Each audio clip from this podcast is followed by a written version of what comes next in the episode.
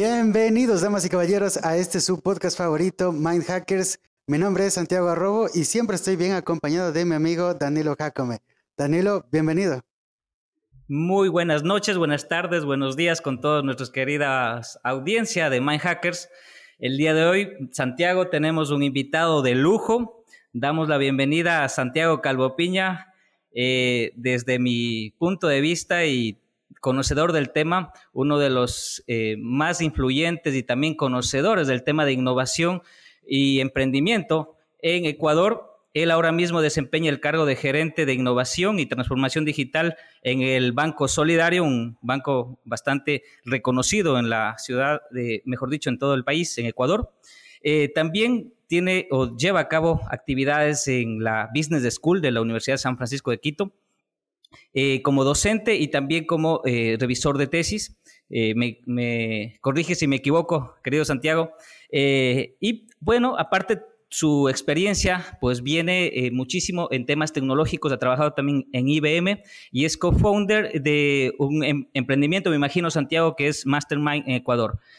aparte de ello, pues tiene varias certificaciones, creo que la avalan eh, para estar acá enfrente y comentarnos eh, un par de temas respecto justo a innovación, emprendimiento, empresa.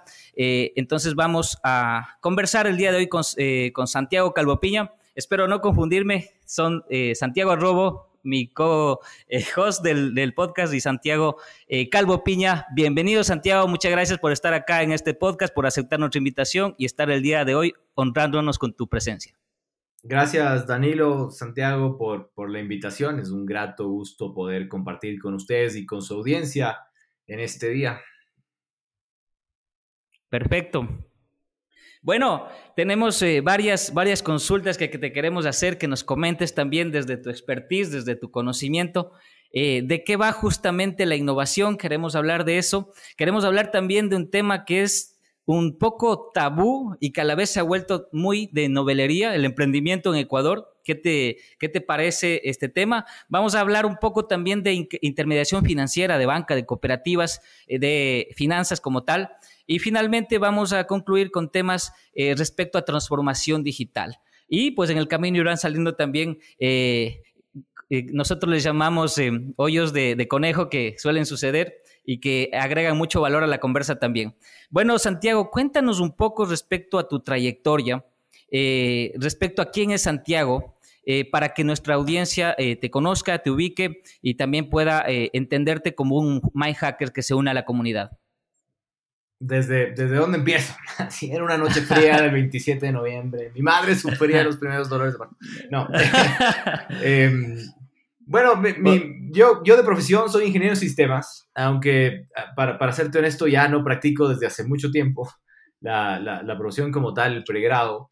Eh, la, la vida te, te, va poniendo los caminos, ¿verdad? Y, y, es bastante interesante justamente cómo, cómo se va desarrollando.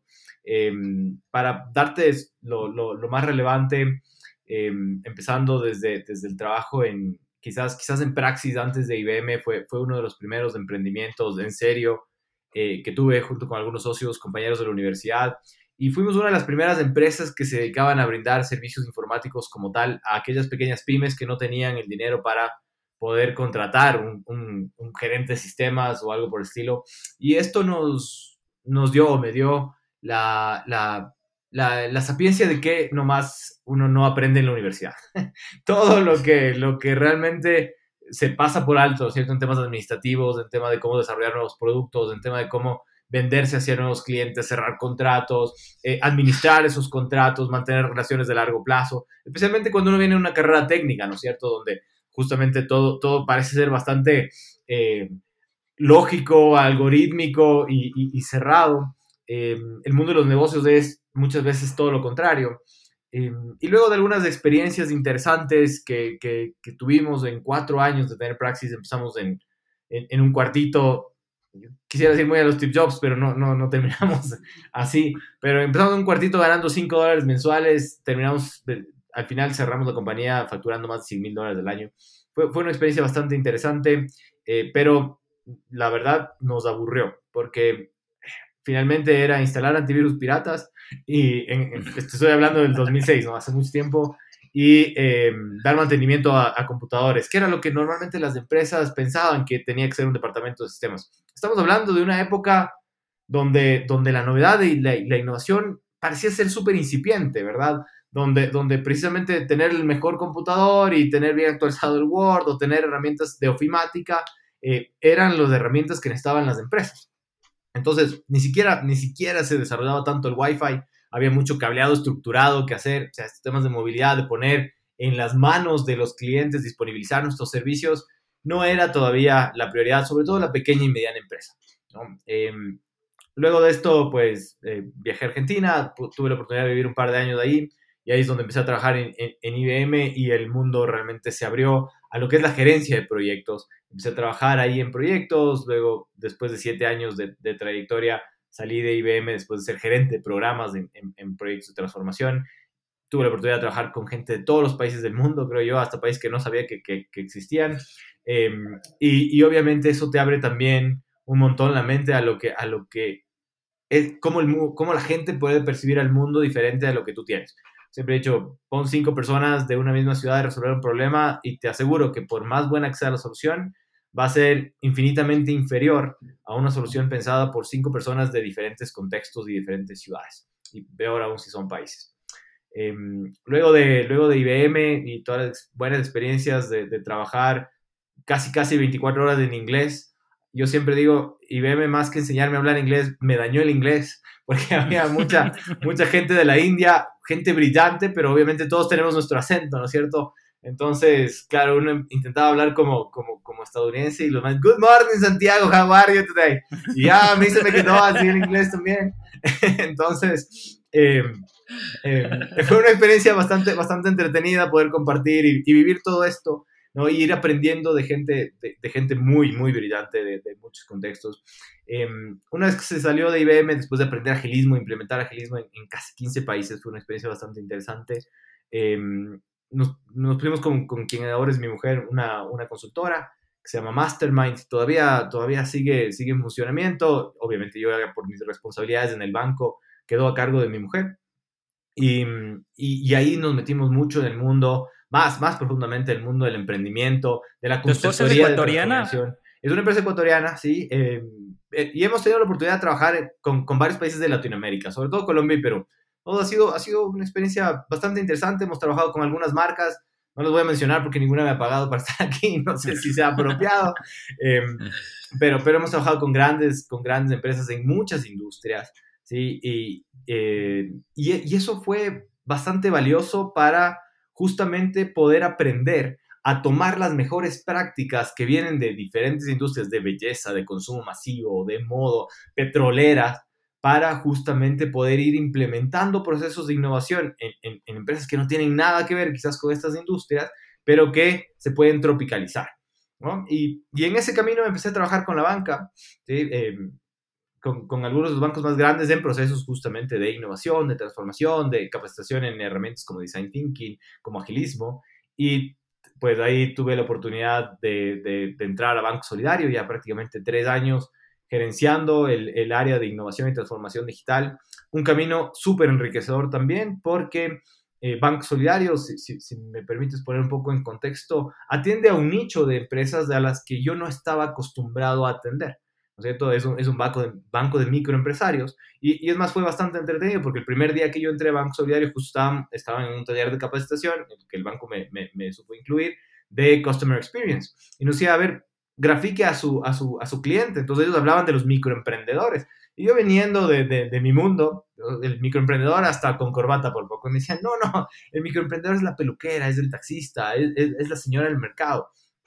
Y, y, y, claro, yo decía, yo no sé nada de ellos, o sea, no sé cómo atenderles, no sé cómo, cómo entenderles, cómo consumen las, las los diferentes productos y, canales que pueden existir en el mundo financiero. Entonces ha sido un camino de mucho aprendizaje, muy, muy enriquecedor y, además te da mucha humildad, ¿no? De, de poder justamente compartir con, con, personas de diferentes estratos, de diferentes realidades a la tuya y eso creo que ha enriquecido más aún la capacidad de innovación que puede ir recolectando a lo largo de los años.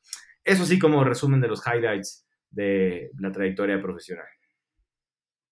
Eh, Santiago, entonces, eh, viviste tu experiencia en, IBM en Argentina, básicamente, ¿no? Dos años en Argentina, cinco acá en Ecuador. Ah, ok. Y, pero el, el Chessy no se te pegó. No, por suerte no. Ah. aprendí a no decir algunas palabras nomás porque me quedaban viendo feo. Ya, ok, ok. Mira, y qué, interesante lo que tú comentas respecto a la importancia, en este caso, de adaptarse eh, no solamente a los cambios, eh, a los cambios, en este caso, tecnológicos que va dando el mundo, sino a los cambios culturales. Y justo mira, en un episodio de Mindhackers nosotros hablábamos de que eh, los saltos cuánticos, los saltos exponenciales, en todo caso, que están dando temas tecnológicos ahora mismo, no sabemos en dónde van a parar. Y en buenos libros se habla justamente de esto, ¿no? De que se habla mucho de, un futuro bastante prometedor en temas tecnológicos, pero que no se sabe a ciencia cierta en temas eh, culturales, en qué va a terminar.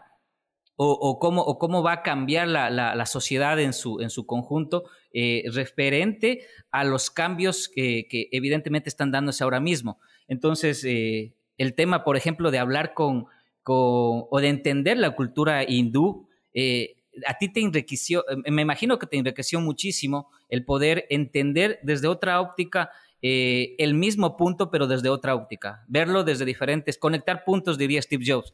Entonces, eh, ¿qué opinas al respecto? Eh, solo brevemente, a ver si, si tú coincides con ese, con ese comentario de muchos autores respecto a que el tema social no está contemplado en los libros de, que hablan de tecnología o de innovación incluso. Ah, la, verdad no, no, he leído al, respecto. Creo que los cambios son integrales y son transversales a, múltiples aristas. Y la, los cambios tecnológicos conllevan siempre, creo yo, cambios en varias de estas aristas. Hay, hay mucha influencia. ¿Por qué? Em, hoy por hoy vivimos en un mundo más globalizado, con menos barreras, más conectado, ¿verdad?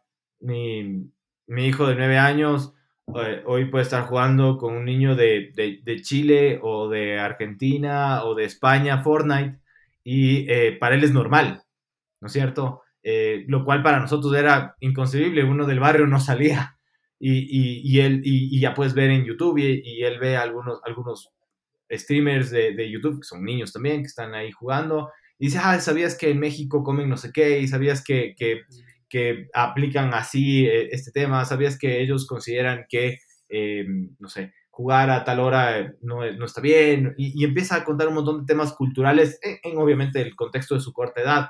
Entonces cada vez se hace más normal que nosotros podamos estar conectando puntos con personas de diferentes backgrounds.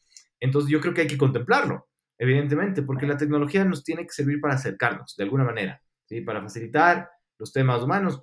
Podemos hablar de tecno optimistas y tecnopesimistas cuanto, cuanto gustes, pero evidentemente debe servir para conectarnos. Eh, bueno, entiendo también de que eh, tú desde el punto de vista eh, de alguien que trabaja en innovación, eh, estás pensando siempre en el futuro, ¿no? no sé si, si, es adecuado o no decirlo de esta manera, pero estar pensando siempre en el futuro, en qué es lo que se viene en 5 o 10 años, esto te permite a ti estar un paso adelante quizá en tema de, incluso en tema de negocios en la competencia, o, desde el punto de vista, en cambio, social, de igual manera, tratar de acoplarte, por ejemplo, a las nuevas generaciones que van llegando con productos adecuados para esas nuevas generaciones.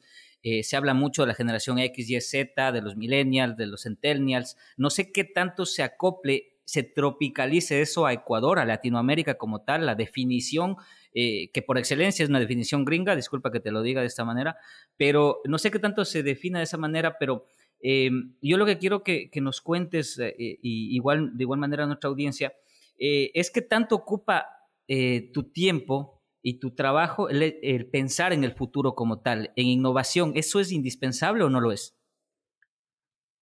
Buena pregunta, ¿verdad? La, verdad depende un montón de la empresa en la que tú te encuentras. ¿sí? Em, innovación no es solo pensar en el futuro, no es solo tecnología, no es solo eh, estar pendiente de qué puede pasar, porque si no, no vas a poner nunca los pies sobre la tierra y, no vas a aterrizar para realmente estar ejecutando ¿no? Eh, lo, que estás pensando. Innovación es ejecución. Si, tú solo tienes ideas, de eso no sirve de nada. ¿ok? Entonces, en innovación nosotros consideramos siempre varios horizontes de innovación. ¿sí? Y, de esto hay, hay literatura súper extensa. El, horizonte uno es, es, pensar en el, en, en el presente, ¿no? en, lo que tenemos, en cómo mejoramos lo que tenemos hoy para atender al mercado actual Mientras que en horizontes de innovación 2, 3 o incluso algunos autores hablan de 4, se está pensando en nuevos segmentos, en nuevos productos o, en cosas totalmente radicales y disruptivas, ¿verdad? Cómo hacemos obsoleto lo que existe en la actualidad. Cuando uno está en una empresa manejando los temas de innovación, tienes que estar alineado a lo que es la estrategia de esa empresa, a la realidad de esa empresa, para justamente ver cómo distribuyes el tiempo y, los presupuestos y los recursos justamente en esos horizontes de innovación. Si tú siempre estás pensando en el futuro, en el horizonte 3, está muy bien, pero eso quiere decir que tienes que estar haciendo muy bien lo que estás haciendo hoy por hoy. Y eso no necesariamente es la realidad de todas las empresas, ¿verdad? Entonces, mucho de mi tiempo está en entender, entender al cliente, en cómo está viviendo los cambios que actualmente se están dando. No me sirve de mucho estar pensando en, cómo hago que mi cliente entre a meta cuando, cuando en 6, 10 o 10 años eh, Mark Zuckerberg y su equipo de, en Europa puedan, puedan decirnos justamente cómo, cómo, cómo va a funcionar esto, ¿no es cierto? Sino que tengo que buscar la manera, o tenemos que buscar la manera, porque, porque la innovación no es de un iluminado, es, es realmente de, un grupo de personas. ¿Cómo, ¿Cómo, logramos que nuestros clientes empiecen a, dar el camino, que lo que tenemos nosotros empiece a ser rentable para que haya un retorno sobre la innovación?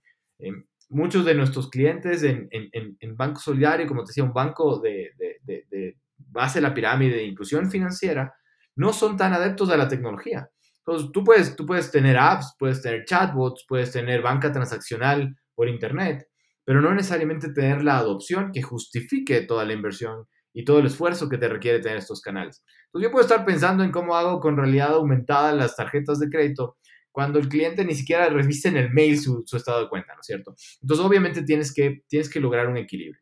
Ahora, en cuanto a comportamientos generacionales, yo creo que la división de años sí es gringa, pero eh, sí se aplica también a, todos los países de Latinoamérica. Creo que a la humanidad en general. Simplemente los años van a variar. Y quizás el, el estadounidense dice, no, no, la generación X empieza en 1980. Probablemente aquí en Ecuador empieza en el 90 o, o empieza en el 70. Habría que ver bien la línea de tiempo. Pero hay cambios de comportamiento. ¿eh? Eh, como te digo, yo, tengo un niño de nueve años y, veo cambios de, importantes de su comportamiento y cómo él ve el mundo debido a todas las, posibilidades que él tiene y la conexión y, el, y, la penetración de Internet, etcétera, a cómo vivíamos nosotros en ese entonces, a cómo vivimos hoy por hoy. Muchas, muchas de las cosas. Para él es natural un, un montón, un montón de temas que, que, quizás a los que no somos nativos digitales por nuestra edad nos puede, nos puede costar un poco más. Tal vez el pensamiento que tiene mi sobrina de, de 14 años sobre qué quiere hacer en la vida dista mucho de lo que nosotros esperaríamos que, que un joven haga, haga, en la vida, de los comportamientos que quisiera tener. Em, hay, hay, teorías súper interesantes psicológicas de eh, por qué la generación centennial y, los que le siguen, los alfas, em, van a volver a requerir mucho, mucho, mucho contacto físico, muchas experiencias físicas, debido a que sus papás generación X, millennials, pasan muy colgados del teléfono y no les dan el suficiente contacto físico que ellos requieren. Lo veremos en unos años, pero cada vez más se está hablando ya no solo de la digitalización, sino de lo digital, ¿no es cierto? De esta combinación perfecta entre el mundo físico y lo digital que va a prevalecer sobre irnos solo a un extremo, solo digital o físico. Entonces, yo creo que esta, esta, esta división generacional sí funciona, ayuda a entender, pero no es suficiente para hacer innovación. No podemos pensar que solo por decir, ah, es que este es millennial, se va a comportar así, es suficiente porque eh, el entendimiento de las necesidades de las personas y cómo agregar valor, que es de hecho a lo que la innovación tiene que apuntar, no, no, no está tan atada a la sociodemografía como está atado a los momentos de consumo o de necesidad que pueden tener los potenciales clientes o usuarios de la innovación.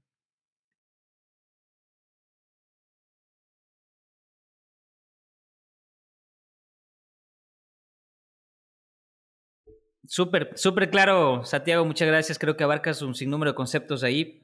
Eh, lo, lo, que me ha quedado eh, y, me pareció súper interesante de lo que hablabas tú ahorita eh, es justamente de esto, de que lo física, lo, ¿cómo lo dijiste? Fisi... Lo digital, lo, digital.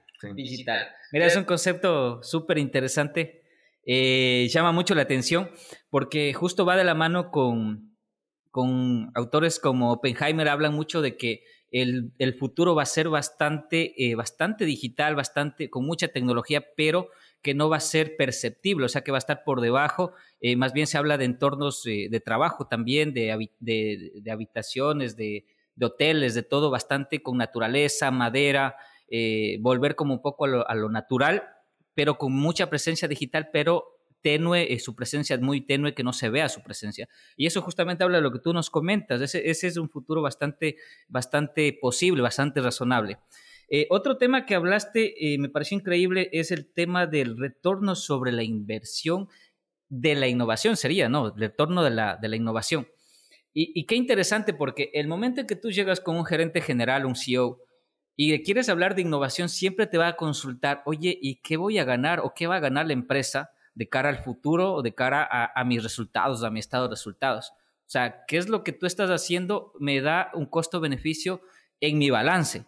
Entonces, eh, cuando hablas de innovación, evidentemente es un cuentagotas para conseguir resultados y creo que más se lo puede ver a, largo plazo. No sé si, si tú coincides en ese, en ese criterio, pero eh, para quienes que quieren ser intraemprendedores en sus, en sus eh, eh, negocios, en sus eh, trabajos actuales y que quieran hacer cambios disruptivos dentro de su organización y que no se atrevan porque dicen, o sea, no van a tomar en atención mi punto de vista, ¿qué recomendarías tú para demostrar que ese retorno sobre la innovación pueda ser aceptada dentro de la organización?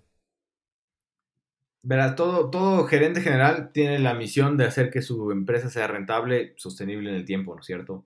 Y eso implica ver la línea final del estado de resultados en todo lo que hagamos. ¿ok? Entonces, evidentemente, si tu público es convencer al CEO y, o al financiero y al de legal, que son quizás los, dos más difíciles. Peor todavía. que, que, tienen que ser actores que están, que están involucrados, ¿no es cierto? La, la, innovación, voy a hacer un paréntesis, Normalmente se dice que es caminar por la cornisa, porque no siempre las leyes van acompañando a precisamente las, innovaciones tecnológicas, sociales, ecológicas, de cualquier, cualquier vista que tú quieras, que se vayan implementando, ¿no es cierto? Entonces, eh, son actores que tienen que ser considerados. Ahora, la innovación es una apuesta a largo plazo. No, no podemos pretender que mañana vamos a desarrollar un proyecto y ese proyecto sea súper rentable especialmente si es una innovación disruptiva, si es algo súper nuevo que tenemos que eh, ir poco a poco logrando que el, que el mercado lo vaya adoptando. La, la, adopción de la innovación es una de las cosas más complejas que, que, yo personalmente me he encontrado. entender al cliente, ver dónde están los problemas, se logra. Tiene, su dificultad el, sacar los insights, pero es lograble. Idear, ni se diga. Todos, todos podemos dejar a la, a la loca de la azotea suelta, ¿no es cierto? A la creatividad, ahí a pensar un montón de ideas eh, y, hacer prototipos, productos mínimos viables, está divertido, se puede lograr con los recursos. Pero lograr que las personas adopten esas cosas nuevas que tú estás haciendo, que cambien de hábitos, ¿no es cierto? Para, para lograrlo. Pongamos, pongamos como ejemplo eh, estas aplicaciones para, para comprar eh, en el supermercado, ¿no es cierto? aquí en Ecuador, no sé si la puedo mencionar, sí, aquí en Ecuador, Tipti, Sí, es una, e, e, era una empresa que estaba a punto de quebrar. En el 2018, Rafael y Pierangel estaban desesperados porque decían, esto, esto no funciona, vamos a tener que cerrar. Vino la pandemia y hoy por hoy se vuelve una, una empresa que factura tanto como un Supermaxi, doble A, una, que es de las cadenas más grandes de supermercados que tenemos, ¿cierto? 7 millones Están de dólares llegando a Norteamérica, ¿no? En, eh, ahorita están en Panamá, ¿sí? 7 millones de dólares al mes. Es lo, es lo que vende vendiendo eh, eh, groceries, víveres, que em, en el 2018 nadie quería, porque todo el mundo quería ir a coger ellos mismos el aguacate, a, uno mismo meter la uña ahí en el, en el tomate para ver si estaba bien, ¿verdad? y uno elegir todas, todas tus compras. Y hoy por hoy, ya la pandemia ayudó y, y, y a pesar de que ya podemos salir al supermercado, vimos que era conveniente, el hábito se cambió, pero tuvo que haber un punto de inflexión que no siempre hay. ¿no es cierto? Que a veces toma mucho más tiempo. Entonces, obviamente tenemos que tener la asertividad, creo yo, las personas que queremos trabajar en emprendimiento e innovación para encontrar ganancias tempranas que logren convencer a, los gerentes de que es una buena inversión, de que además el retorno no necesariamente es solo monetario, sino también en aprendizaje, en branding, o sea, en el posicionamiento de marca, en, en, cuánta cultura estamos generando para, eh, Primero, por ejemplo, evitar tanta rotación de personal. El cambio de personal tiene un costo, y un costo alto muchas veces, porque no es solo cuánto me cuesta a mí entrevistar a candidatos, sino cuánto cuesta la información y la experiencia que, que esa persona que sale de la empresa se lleva. Em, podemos hacer eficiencias a, la interna operativas que, que, pueden resultar, si bien en, el estado de resultados no se ven en los ingresos, se ven en que disminuyen los, los costos. Em, todo, todo eso suma, ¿no es cierto? Tener una cultura en la que la gente quiera, quiera sentirse bien trabajando, sean más productivos en su trabajo. Eso es súper indirecto, pero genera buenos resultados. Entonces, hay, que intentar encontrar estas ganancias tempranas eh, de tal manera, y, esto sucede, sucede ahorita en la organización donde trabajo, que me parece fantástico, dijimos, oye, tengamos un presupuesto, ¿sí? tengamos un presupuesto de, de, tantos dólares que se van a ir al gasto. Pero esos presupuestos van a ser para proyectos de innovación, para estas apuestas que no sabemos cómo nos va a ir.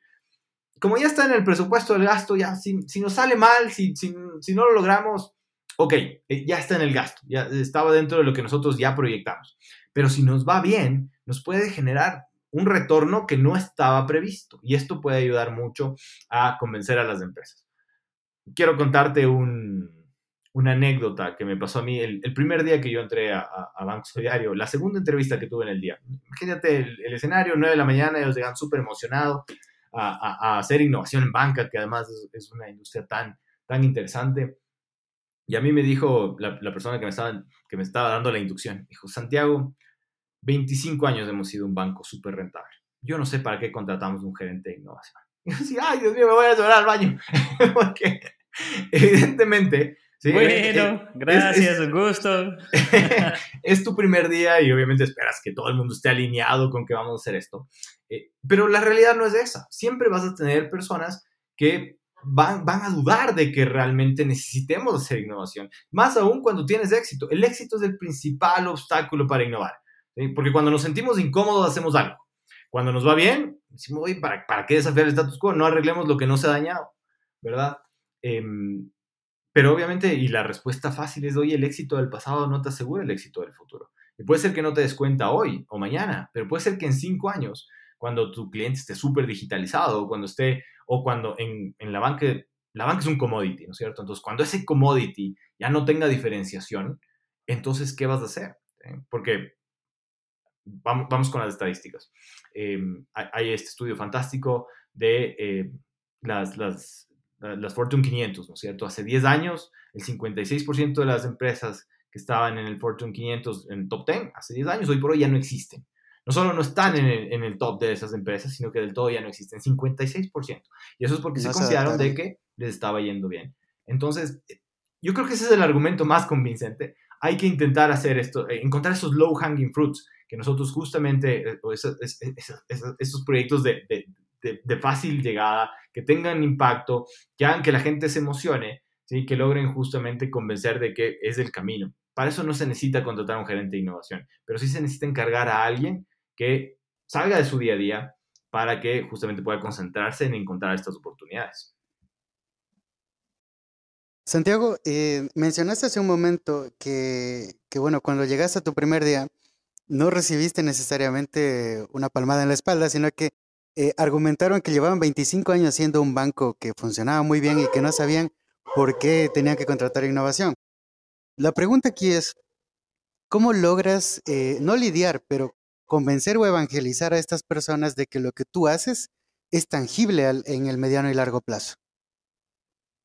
Buena pregunta. Si es que saben la respuesta, me avisan. este, la, la, verdad, yo, yo, yo siempre digo, las, personas que están intentando lograr un cambio, tenemos que tener la piel bien gruesa. ¿sí? No, no, no podemos dejarnos caer por, por comentarios de ese estilo. Que además, hoy por hoy, te, te, tengo que contar, eh, esta persona que me dijo eso es uno de los principales aliados que nosotros tenemos para innovar. ¿ah? Entonces, eh, eh, sí, sí, sí puede llegar a convertir a, las personas, pero hay que ir demostrando. ¿Por qué? Porque obviamente si, si yo te digo, mañana todo va a ser realidad virtual, y, y tú vas a, conocer, vas a tener cita solo a través de ponerte unos lentes. Capaz me dices, Santiago, estás en droga, o sea, yo, yo todavía quiero, quiero tener la experiencia de irme al oscurito. Em, entonces, obviamente, tú por tus comportamientos, por tus hábitos, por lo que tú ya conoces, vas, vas a tener un, un cierto rechazo a, a, a, concebir estas ideas, por, por, tus paradigmas, por tu educación, y, y, eso no se puede forzar a cambiar. Em, hay cosas que puedes implementar al machetazo y cosas que no. Y yo creo que la cultura de innovación son temas que tienen que ser constantemente trabajados, demostrados de que empiezan a funcionar, de buscar justamente oportunidades y huecos, decir, oye, voy, voy a ser infinito, les voy a contar lo que nosotros hicimos. Lo que nosotros hicimos para demostrar que aunque estábamos siendo una empresa rentable, había oportunidades de innovación y de mejora, fue ir a preguntar a nuestros soldados de la calle, a nuestra gente que está en contacto con los clientes, que normalmente las empresas no son quienes participan de la estrategia, ¿verdad? ¿Quiénes, quienes participamos de la estrategia? Los gerentes desde nuestros escritorios. Pero la verdad sea dicha, somos los que quizás menos conocemos los dolores del día a día de nuestros clientes. Entonces fuimos, abrimos micrófono, abrimos, abrimos un buzón de sugerencias para que la gente nos diga, oye, esto es lo que está fallando. Y encontramos tantas cosas. En, apenas dos meses recibimos más de 350 ideas en las que justamente las personas decían, oye, aquí hay una oportunidad de innovar, aquí hay una oportunidad de mejorar, esto está pasando y no debería pasar, esto es por lo que los clientes nos gritan en el día a día. ¿Y, qué es lo que pasó? Que nosotros los gerentes decíamos, no puede ser que en 25 años nadie se haya dado cuenta de que hay que arreglar esto. Y, eso ayudó mucho a cambiar esta, esta percepción de precisamente de que no hace falta hacer nada más porque somos una empresa que prácticamente ya ha aprendido todo. Ese síndrome de producto terminado es normalmente una... puede costar mucho a las empresas. Oye, eh, Santiago, eh, esa, esa, parte de, de centrarte en lo que dice tu fuerza comercial, yo creo que tiene mucho que ver con el hecho de que estás centrando esa innovación en el cliente. Porque al fin del día, la voz de tu fuerza comercial es la voz del cliente, ¿no? ¿Por qué me, por qué me están gritando? ¿Por qué están molestándose por algo? Es centrar justamente la innovación en el cliente. Y yo creo que eh, con eso vamos eh, sellando el tema de, lo que es la innovación. La innovación no solamente se trata de tecnología, la innovación también es procesos, también es personas. Y bueno, tú eres catedrático en este tema. Coméntanos un poco eh, cuáles son eh, las principales, si se puede decir, eh, fuerzas que debería alguien que se dedica a innovación atacar o perfilar dentro de su organización. Yo, normalmente considero que hay cuatro pilares y, de hecho la estrategia de innovación que, normalmente se trabaja con las empresas, tanto en la consultoría como en el banco, funciona bastante bien, está en cuatro pilares.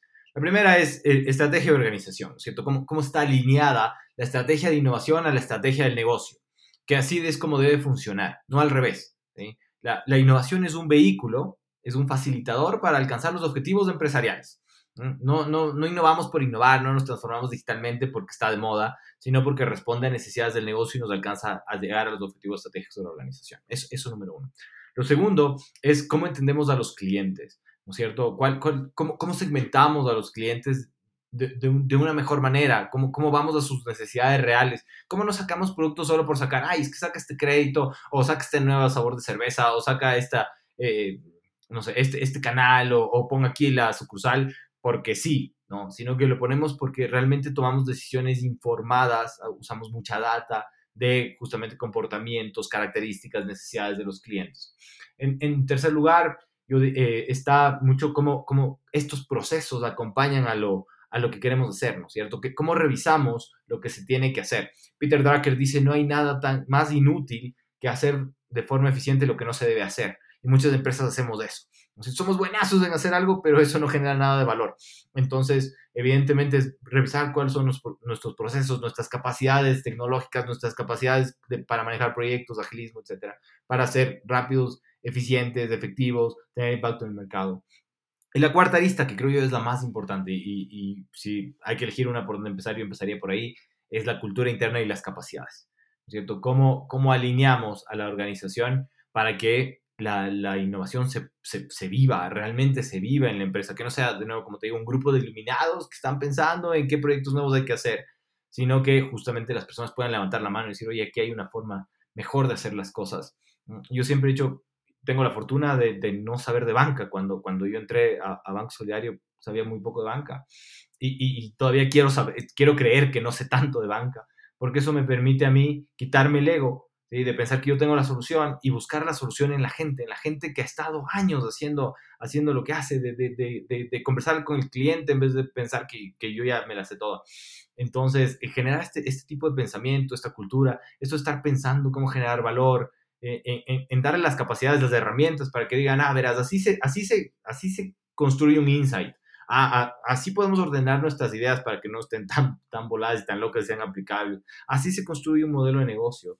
Eso ayuda un montón para que la gente venga con ideas mucho más estructuradas que se puedan aplicar y eso hace, genera un círculo virtuoso. Porque además, si recibes 350 ideas y puedes aplicar dos, los otros 348 que te dieron las ideas van a decir, oye, de gana yo, de mi ideas igual no me van a parar bola, ¿no es cierto?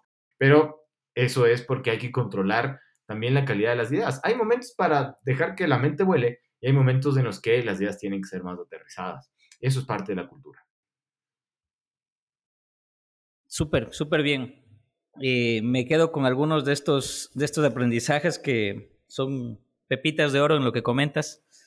Eh, sí, o sea, mucho de lo que, mucho de lo que tú comentas es lo que quienes de alguna manera intentan hacer innovación en su día a día se van a topar eh, en el camino, ¿no?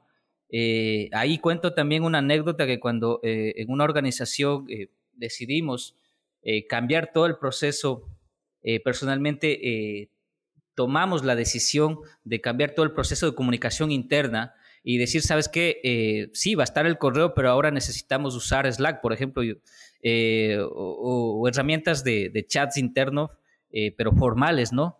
Eh, cosas parecidas como esas que son micro innovaciones, o sabes que vamos a, trabajar en flujos para, de aprobación para cierto tipo de actividades, cierto tipo de solicitudes de empleados. Eh, la gente quería ver el papel, o sea, sentía que por más que esté guardado en la nube, yo le decía, mira, es que puedes verificar aquí lo que pasó en tres años atrás y no pasa nada. quería ver el papel, muchas personas, y sobre todo esto de la vieja escuela, y ahí rescato eh, lo que tú también comentaste respecto a que sí, o sea, quizá los años difieren, pero las, las eh, generaciones sí tienen muchísima diferencia en su modo de pensar.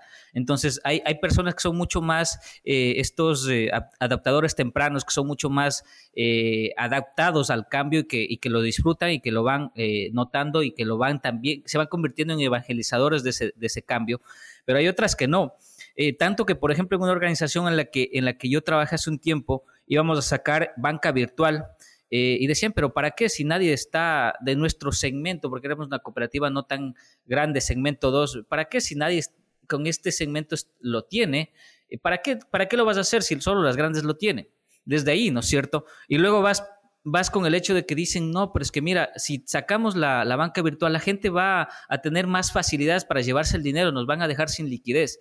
Entonces, esas formas de pensar eh, son miedos son también riesgos, evidentemente, que el innovador debe asumir, debe medirlos, debe administrarlos, pero también debe asumirlos para poder dar esos pasos que muchas veces eh, cuando no innovas, pues no los das y ahí te, y ahí te vas a quedar. Eh, yo me quedo con eso, el tema eh, sobre todo de, medir la innovación, de medir el retorno sobre la, la, innovación, yo creo que es un concepto bastante poderoso. Vamos a, pasar al tema de innovación porque podríamos hacer un podcast completo solo de innovación. Eh, es un tema bastante apasionante, personalmente me, llama muchísimo la atención.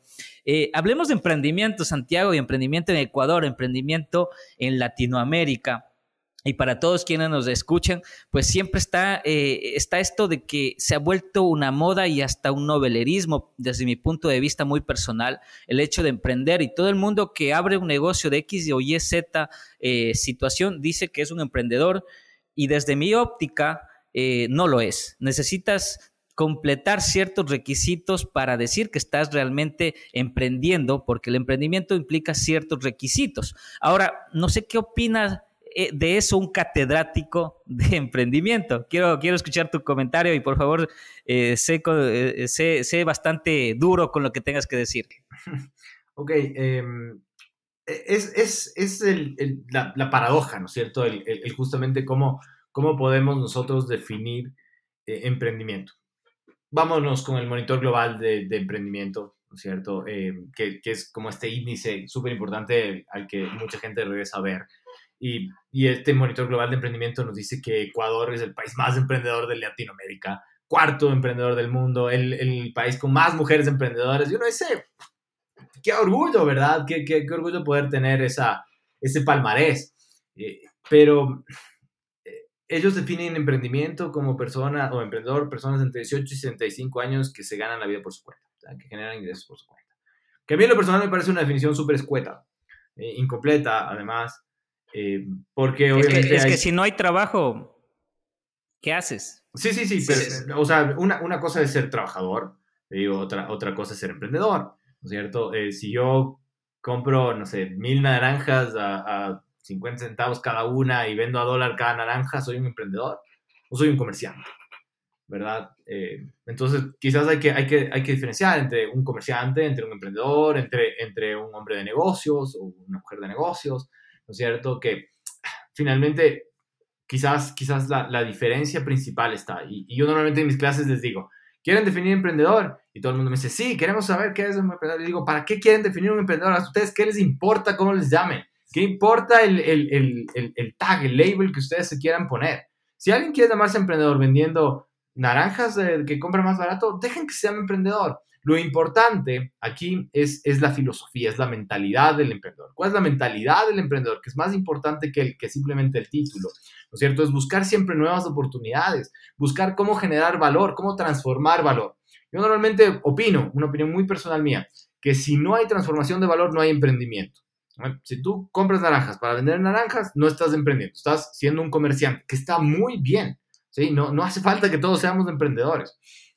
Si tú empiezas a generar, a transformar este valor y luego generar valor, a generar empleo, a tener modelos de negocio que sean rentables, escalables y sostenibles en el tiempo, estás empezando a tener una mentalidad además que va mucho más allá.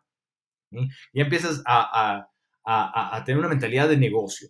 Porque yo también les digo, oye, tú puedes emprender para un montón de eh, propósitos. ¿Cuál es tu propósito cuando emprendes? Esto, esto pasa mucho cuando hablo con emprendedores. Digo, ¿quieres algo para las colas? O sea, sí, es un, es un, es un negocio a un ladito que me ayuda a completar el mes a mes o tener algún, algún beneficio para mi viaje. ¿Quieres vender ese emprendimiento después? O sea, yo quiero hacer una aplicación tal o este que luego Google me ofrezca 3 millones de dólares. ¿O quieres vivir de esto y, generar fuentes de empleo? ¿Quién es más emprendedor que el otro?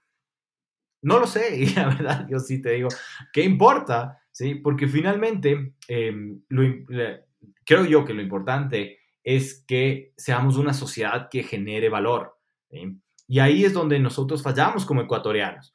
Yo normalmente pongo el ejemplo en mis clases. Yo afuera de la universidad me pongo un puesto de hornados. Me va extremadamente bien. ¿Qué pasa la semana?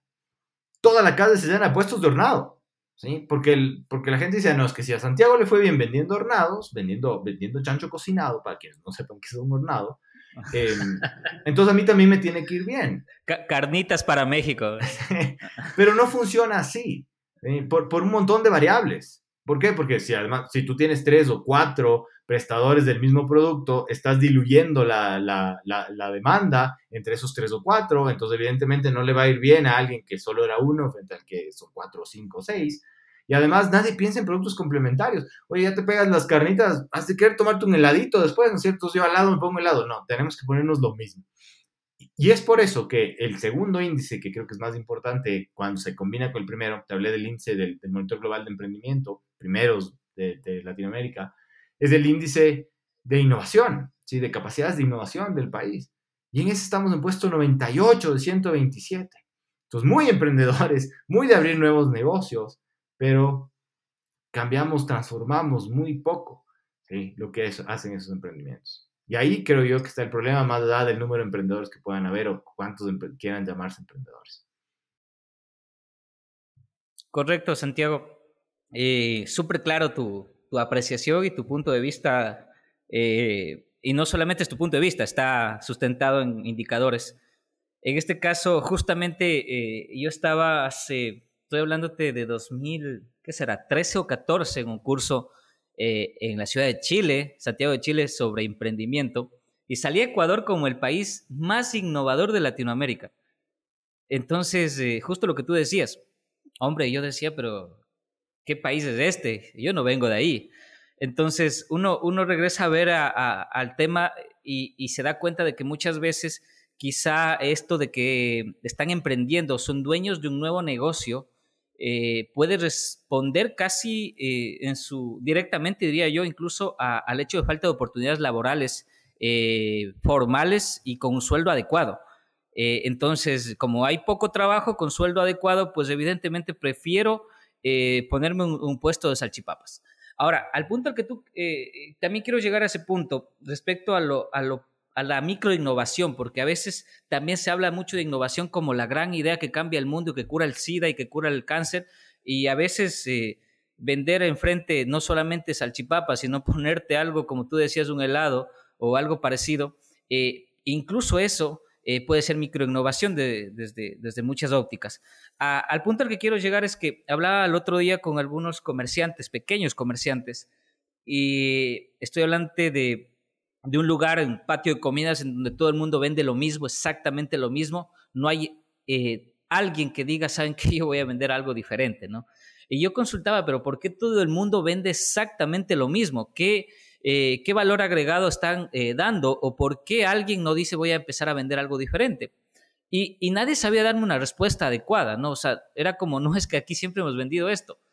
Y, y es justamente eso lo que nosotros con este podcast intentamos, eh, es de, regresar a ver quizá otras realidades, eh, intentar pensar fuera de la caja y hacer un cambio que no sea eh, enorme, pero que sí sea incremental. Esto del concepto de la bola de nieve, ¿no? Un cambio lleva a otro, un hábito lleva a otro y eventualmente te conviertes en alguien más productivo, en alguien más rentable incluso en tu negocio. súper, súper claro tu, tu, punto de vista respecto al emprendimiento no sé si ahí eh, me, me, permites rápidamente contar tu Por parte, que, que, creo que van a validar más aún tu punto, que, que tienes toda la razón. Hay, hay, una flecha de innovación de Harvard con IDEO y, y, el, y, el, primer punto de innovación es justamente hacer las cosas un poquito mejor. No hace falta estas innovaciones grandilocuentes para pensar que estás innovando. Y yo el ejemplo que siempre pongo de, de facto es, oye, ¿se acuerdan cómo era el Tetra Pak donde venía la leche antes de que tenga un piquito? O sea, al genio que se le ocurrió ponerle, ponerle pico y tapa eh, deberían dar un premio Nobel, ¿no es cierto? Porque antes, ¿qué es lo que tocaba hacer? Cortar con tijera, cortar con cuchillo, y ahí el más guaso, nosotros hasta con los dientes, y medio tarro de leche se te iba, se te iba, se te iba al suelo con la respectiva tuteada de mamita, ¿no es cierto? Entonces, evidentemente, e, esas, esas, pequeñas, esas pequeñas cosas que responden a necesidades reales de, de los consumidores generan un montón de valor, aunque son pequeñas, pequeñas innovaciones. E innovación, y, querías llegar a esto, no es solo el producto o el servicio, no es solo a ver cómo, cómo hago diferente la papa o la salchicha, ¿no es cierto? Sino también es el modelo de negocio. Y, hay, y hay personas que son brillantes en cambiar los modelos de negocio. Hay una señora en Riobamba, la ciudad frente a la, capital relativamente pequeña del Ecuador, que tiene una panadería y tenía un problema para conseguir la materia prima para vender pan. Se llama Gloria la señora. Y, esta señora, sin, sin tener grandes estudios ni nada, decidió innovar en su modelo de negocio. Y en lugar de ella vender pan al que buenamente pase por su tienda, lo que empezó es hacer a vender pan por suscripción. Y ella me decía, así como Netflix vende antes de que, de que yo pueda consumir, cobra mes a mes, yo voy a cobrar mes a mes por mi pan. Y la gente va a venir dos veces por semana a coger su fundita de pan de a dólar y me va a pagar a mí 8 dólares mensuales. Entonces, como me pagan anticipadamente, yo ya tengo la materia prima para poder producir mi pan. A mí, a mí me voló la cabeza, la verdad, porque dije, oye, pan por suscripción, qué fantástica idea, todo el mundo compra pan, ¿sí? todo, todo el mundo va a la tienda y no hace falta que el pan sea diferente del otro, lo que cambió es el modelo de negocio. El punto es que cuando nosotros pensemos en innovación, no pensemos solo en productos o servicios, podemos cambiar la marca, podemos cambiar los canales, cómo nos relacionamos con los clientes, cómo vendemos, cómo, cómo, cómo encontramos justamente eh, nuevos recursos, ¿sí? Para justamente poder generar valor y hacer las cosas de manera diferente. Yo creo que eso es clave y es un buen mensaje para llevarse. Comparto contigo totalmente lo que acabas de decir y eh, eso me lleva a, que nos regresemos unos pasos hacia atrás. Quería preguntarte, Santiago, evidentemente dominas mucho el tema, llevas bastante tiempo en esto, además estás eh, en, la parte de la cátedra y, quería preguntarte cómo nace un innovador. Es decir, em, tú al inicio nos hablabas de praxis, eh, luego, paradójicamente, fuiste a IBM, donde seguro eh, pues ya utilizaban licencias y demás, eh, y ya era, era todo lo contrario a, cómo, a cómo inicias, pero ¿en qué momento, en qué momento Santiago se convierte en un innovador y qué es lo que necesita una persona para convertirse en un innovador? qué, qué, linda pregunta. La verdad nunca, nunca me la había hecho. Eh, cuando yo salí de la universidad, como te digo, yo ingeniero en sistemas, sin hablar mal de mi alma mater, súper cuadrado, súper técnico, ¿no es cierto? O sea, las, las cosas funcionaban con algoritmo. A lleva B, lleva C, lleva D y no hay, no hay por dónde irse, ¿verdad? Por ahí un condicional, ¿no es cierto? Eh, pero claro, poco a poco tú te vas dando cuenta, y por eso digo esas habilidades de, de la vida gerencial, sobre todo de, de administrar un negocio, ¿sí? te, te, hacen dar cuenta de que no es así, que el, que, el, que el mundo no es un cuadrado, sino más bien, ni siquiera es un círculo, es una figura así súper super rara, que, no, que no necesariamente tiene una forma, una forma sólida, sino más bien una forma líquida. Y, y, y, y yo me he puesto a pensar mucho en, en, en, justamente cuáles son, cuáles son las habilidades innatas que se supone que tiene que tener un creativo, un innovador. Y en, en, en todo este camino yo me he dado el, el, el grato gusto de, de, ver que esto es algo que todos lo somos. ¿eh?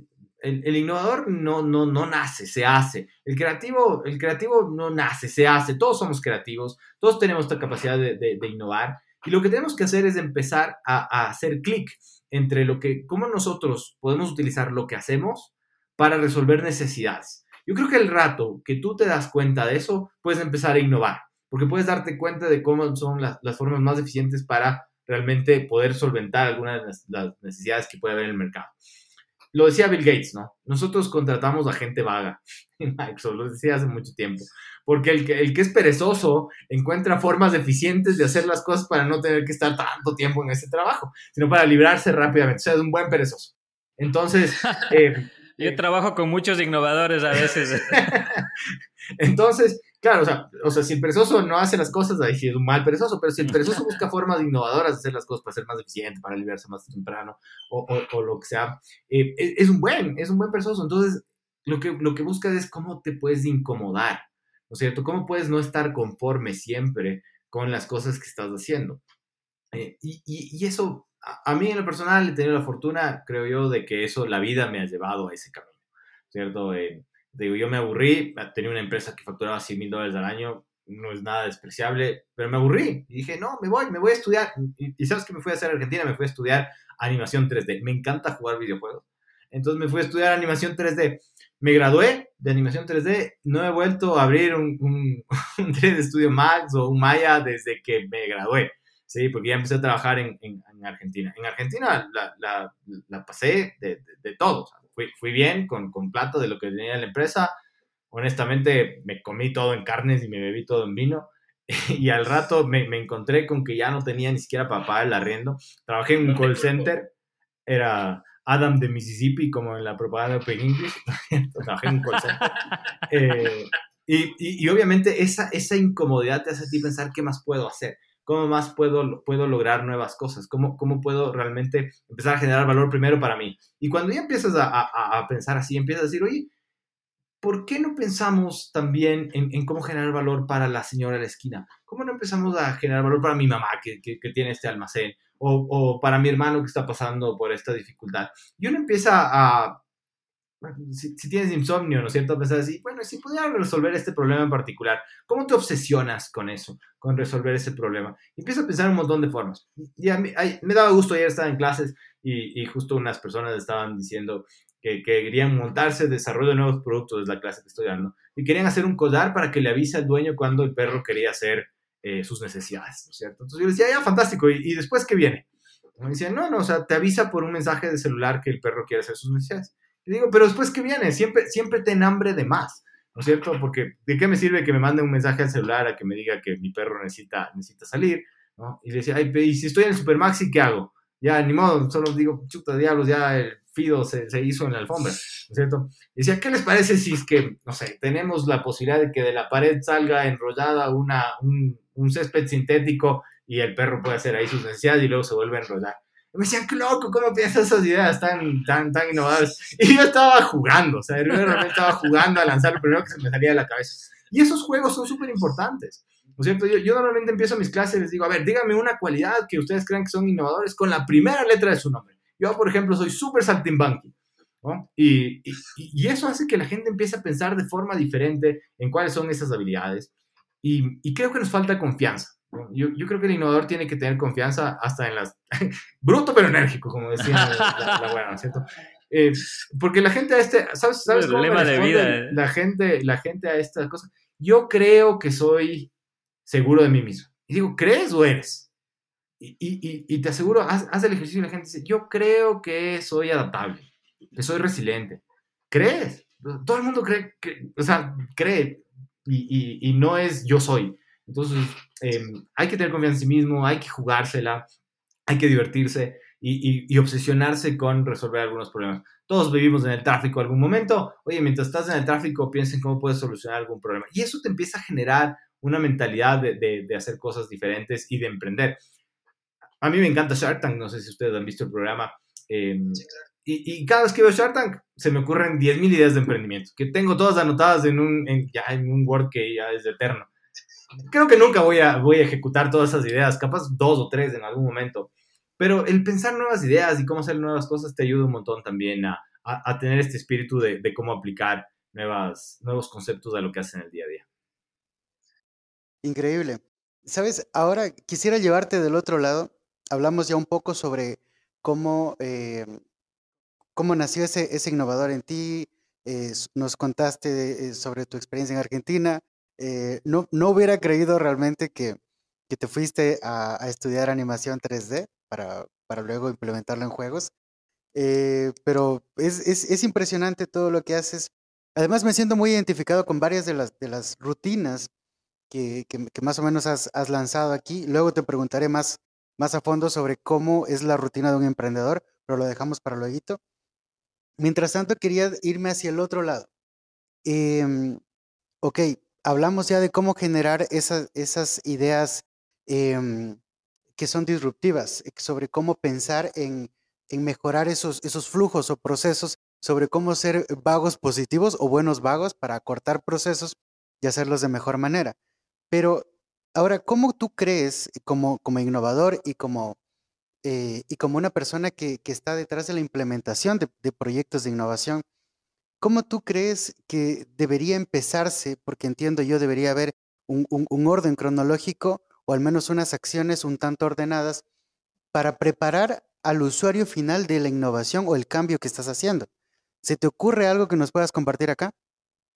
Bien, a, ver, una, de las prácticas que mejor ha funcionado esto es involucrar a los usuarios en el proceso de la innovación.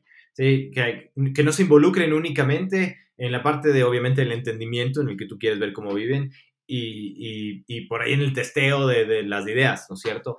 sino que llévalos, llévalos a, que ellos sean parte de la ideación, porque, porque ellos son los que mejor te van a decir las cosas. Nosotros hemos hecho algunos experimentos así en el banco, hemos, llevábamos a la gente antes de la pandemia, lastimosamente eso nos cortó un montón las cosas, em, al laboratorio de innovación y, decíamos, oye, queremos solucionar esto, queremos que ustedes nos den la solución. La idea que a ustedes se les ocurra, nosotros implementamos. Ustedes pongan la idea, nosotros ponemos la plata. ¿ya? Y, la gente salía con súper buenas ideas, y que, que una, algunas de ellas se implementaron. Y lo que las personas decían es, yo tuve esa idea, yo, yo hice eso, decía la gente, se sentía súper orgullosa. Y eso le contaba a los vecinos, le contaba no sé qué. Y eso se, se, se reó un montón. Y la gente así no sepa que, que fue Juanito Pérez quien, quien, quien dio la idea para desarrollar ese producto o servicio, sentía que era algo que salía de su realidad.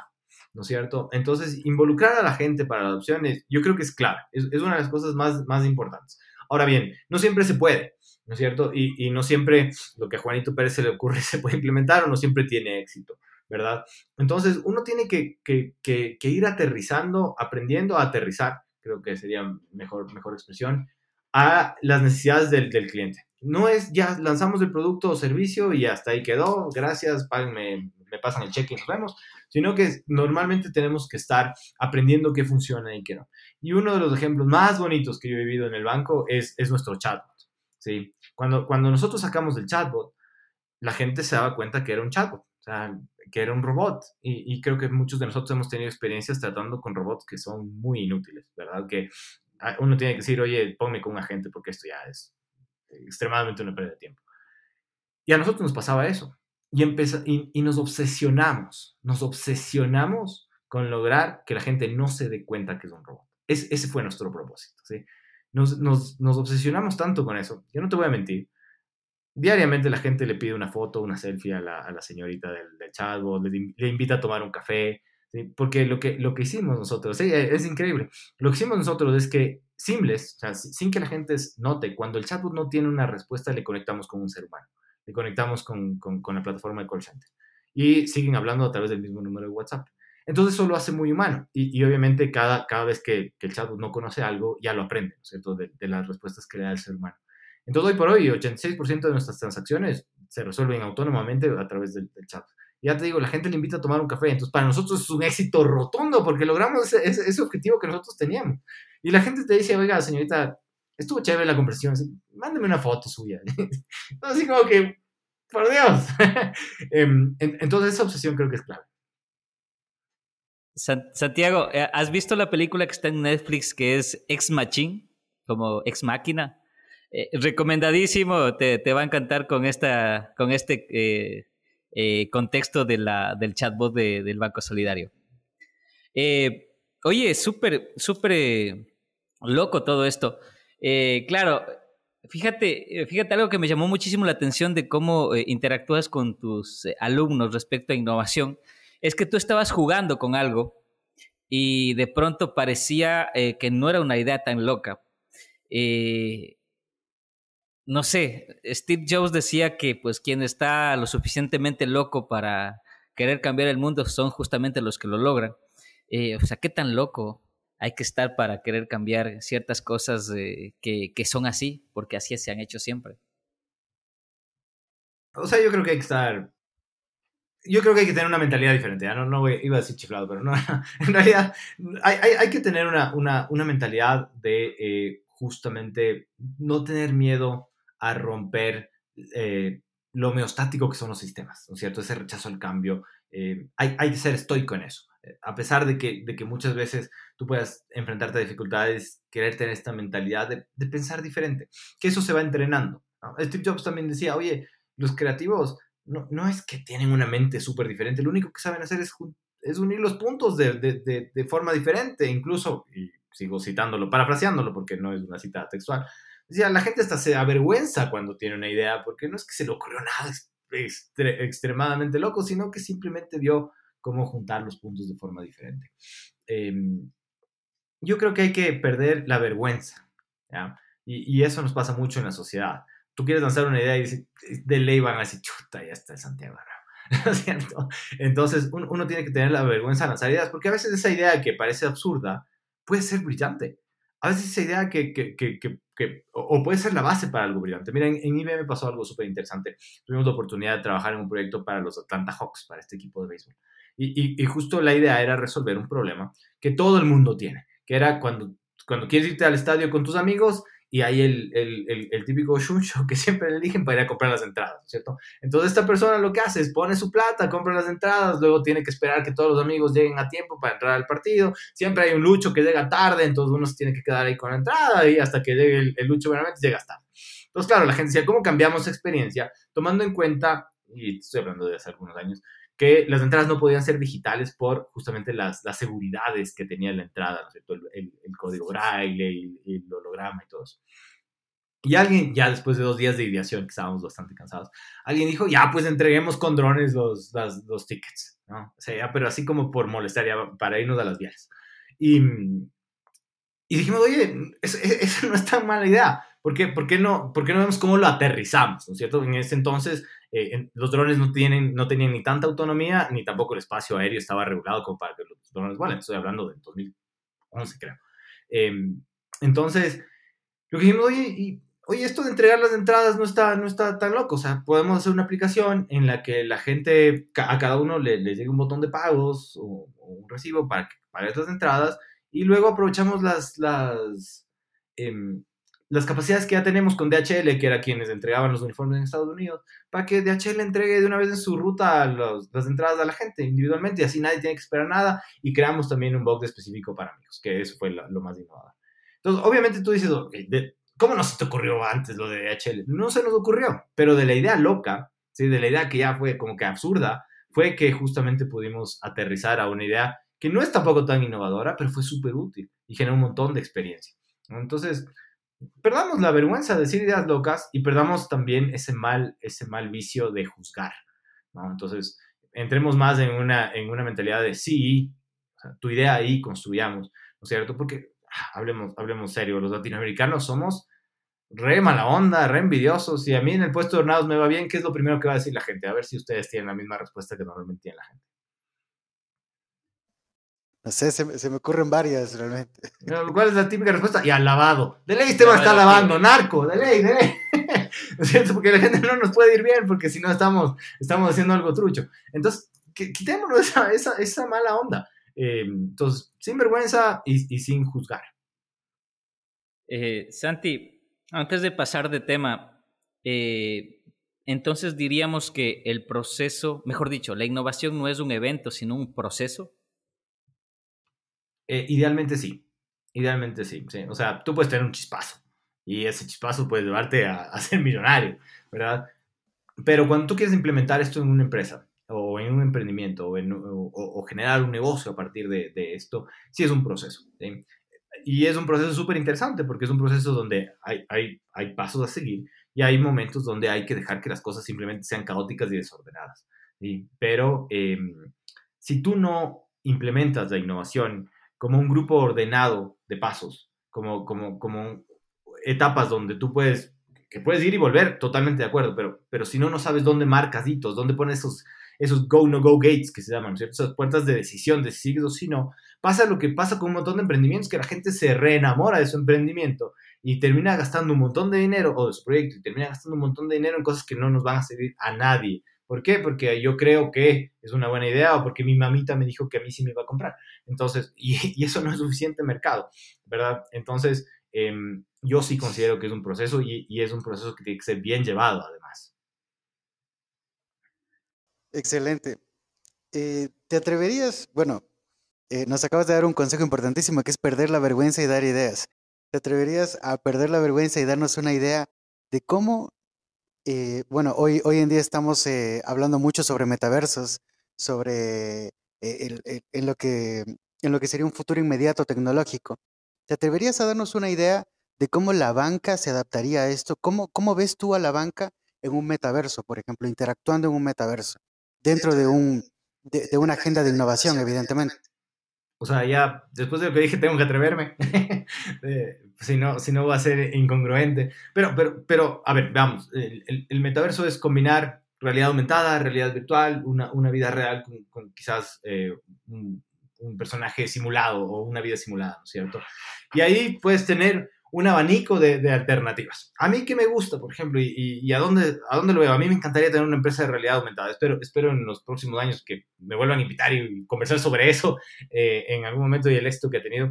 Pero yo, yo, creo, por ejemplo, que el, el, hecho que tú puedas ver el saldo de tu cuenta, tu, el, el, el, estado de cuenta de tu tarjeta de crédito, apuntando con tu celular a tu, a tu tarjeta, por ejemplo, tener la realidad aumentada ahí, eh, que, tú, que tú señales a ese carro que te gustó en la calle y te diga si tienes las posibilidades o no, o que, que en ese mismo momento yo te diga, oye, con lo que tú tienes y con tu historial financiero, sí te puedo dar el crédito. Tú señalaste el carro que te gusta y yo te puedo colocar un crédito en ese momento a través de tu celular. Creo que estás poniéndote en, en, el, en el momento en el que el cliente te necesita. La banca es un commodity, ¿no es cierto? ¿Y qué pasa con los commodities? Que es la oportunidad y la necesidad se tienen que juntar para que piensen en ti tú mañana vas a tener una bendición y tienes que remodelar el cuarto para, para, darle, para darle paso al, al, al, nuevo integrante de la familia. Y justo te dan un banco y te dice, Santiago, tienes un crédito para aprobado de 10 mil dólares. Muchas gracias, no importa que no, yo no haya sido cliente de ese banco, lo, lo, voy a tomar. O me voy a comprar un carro y me dice, ah, la concesionaria, yo trabajo con esta cooperativa. No me importa no ser cliente de esa cooperativa. Si me da una tasa y me ayuda a llevarme ese carro que yo quiero, la voy a tomar. Lo mismo podemos hacer, hacer con, o sea, podemos traducir esa, oportunidad igual a necesidad a través del metaverso. Si yo quiero construir una casa, por ejemplo, ¿no es cierto? Y, y, aquí viene una parte importante que es generación de ecosistemas, ¿verdad? La banca por sí sola quizás puede tener algunas oportunidades, pero va a tener más oportunidades si empezamos a hacer un ecosistema donde todo esté integrado. Yo quiero hacer mi casa, entonces empiezo con realidad virtual a ver cómo van a irse acoplando los muebles. Estoy en, en, en un almacén de muebles. ¿Ya? Cualquiera que se mueble es Pepito.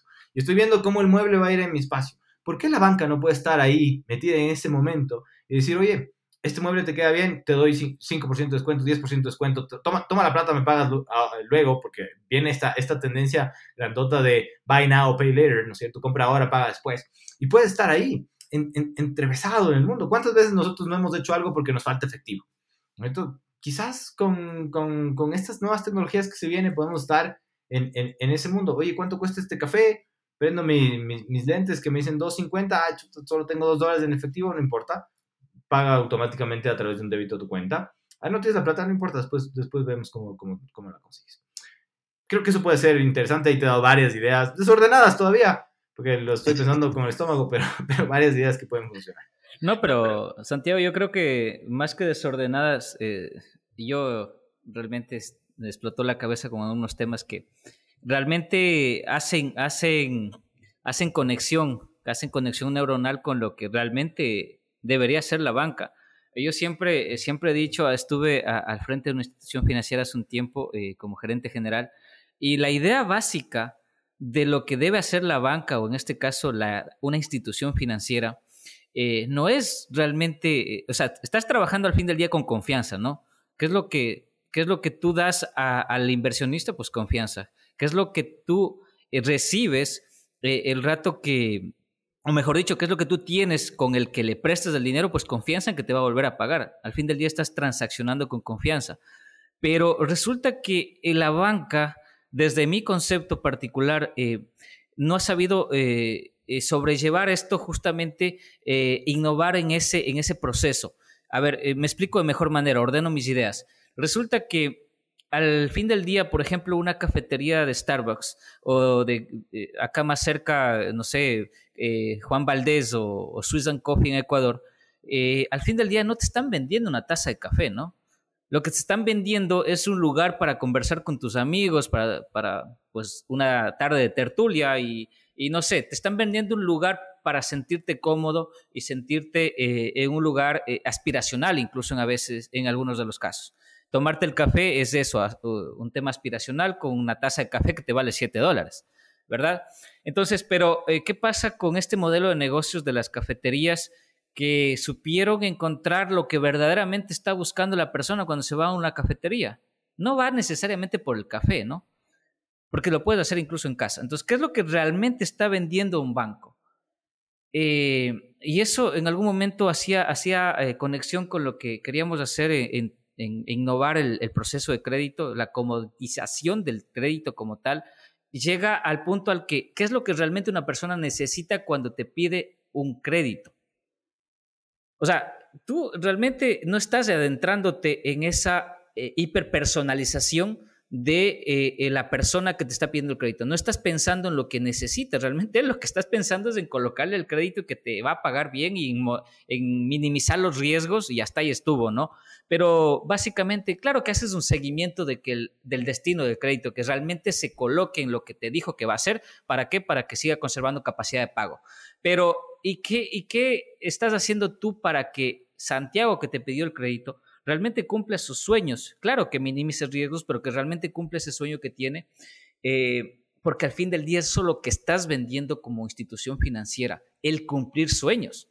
Entonces, eh, qué interesante lo que tú comentas, pero sí quisiera que eh, quizá entremos un poquito en detalle, aunque estamos ya pasándonos de la hora, pero me encantaría que, que, que tú puedas describir de mejor manera esta, esta idea de cómo el banco al fin del día podría y convertirse en eso, en catalizador de cumplir sueños?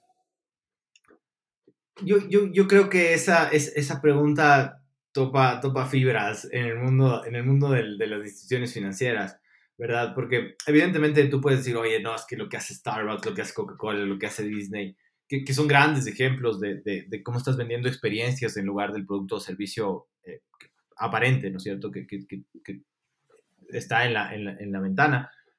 Sin embargo, el negocio de la banca, y espero con esto no, no sonar tan banquero y como mis amigos me dicen, ya te pasaste el lado oscuro de la banca, em, es, un negocio de manejo de riesgo. Más, más, más, más que un negocio de confianza, es un negocio de manejo de riesgo, ¿sí? desde mi punto de vista. Entonces, evidentemente, comparar una tasa Starbucks con, con colocarte 20 mil, 10 mil dólares es, es, diferente, porque además de ese, ese dinero es dinero de inversionistas, de cuentorristas, ¿no es cierto? No, no necesariamente tus propios recursos, tu propio capital. Creo que aquí uno de los problemas que existen, em, y, lo, digo en general por la sociedad, no, no necesariamente por comentario, es que la gente no sabe cómo funciona la banca, cómo es el negocio de banca, ¿no es cierto? Entonces la gente piensa que la banca es un, casi, casi que un servicio público, que, que, uno está obligado a, a, recibir un crédito. Y eso, y eso hace, además de tantos años de propaganda en contra, y eso hace que evidentemente haya, haya malentendidos de, oye, pero se me estoy atrasando un día. Sí, estoy totalmente de acuerdo, pero ¿qué pasa si tú estás vendiendo en Supermax? Voy, voy a hacer una, en una cadena cualquiera que esta sea. La cadena te cobra 30% de, de, porcentaje por tu vender ahí, ¿no es cierto? Y, y, nadie dice, qué mala gente estos manes, cómo, cómo cobran 30% al pobre emprendedor que está intentando vender sus productos. Es, es, su costo y todo el mundo está bien con eso. Nos dice gracias por acercarnos la posibilidad de nosotros tener estos productos. La banca hace, yo creo que hace más de una analogía con un Supermax y con un Starbucks, ¿verdad? Nosotros estamos acercando la posibilidad de que tú tengas recursos que eh, fueran complicados de conseguir de otra manera, ¿ya? Y, esto tiene un costo, ¿no es cierto? Entonces, evidentemente, para ver si tú calificas a tener ese costo, hay un conjunto de reglas, ¿ok? ¿Que se pueden flexibilizar? Sí, estoy totalmente convencido de que se pueden flexibilizar. ¿Que tienen que ser hiperpersonalizadas? Creo que ahí está la clave.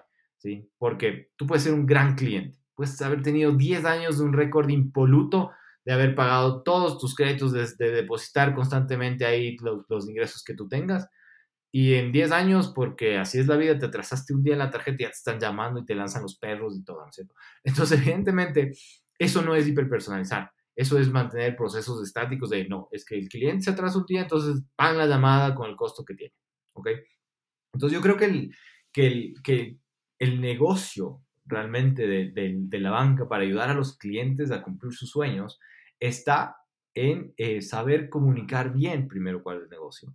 Y segundo, para poner esto un poco más, más romántico, ¿sí? Em, lograr que la gente no necesite de la banca. ¿ah? Y, ahí, y ahí quizás esto, esto viene en contra de mi, de mi, propio trabajo, pero, eh, o de la industria en la que trabajo. Eh, Bill Gates dice, la banca es necesaria, los bancos no.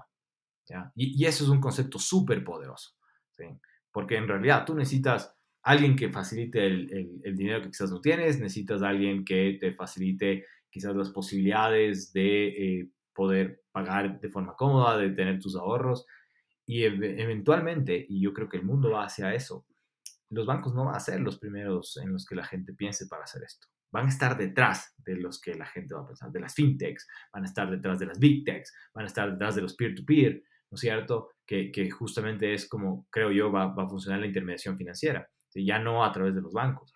Entonces, eh, creo que el rol de la banca ahí, en cambio, va a ser educar. O sea, ¿Cómo logro que tú no te sobreendeudes? Porque hoy por hoy muchas instituciones financieras hacen lo contrario.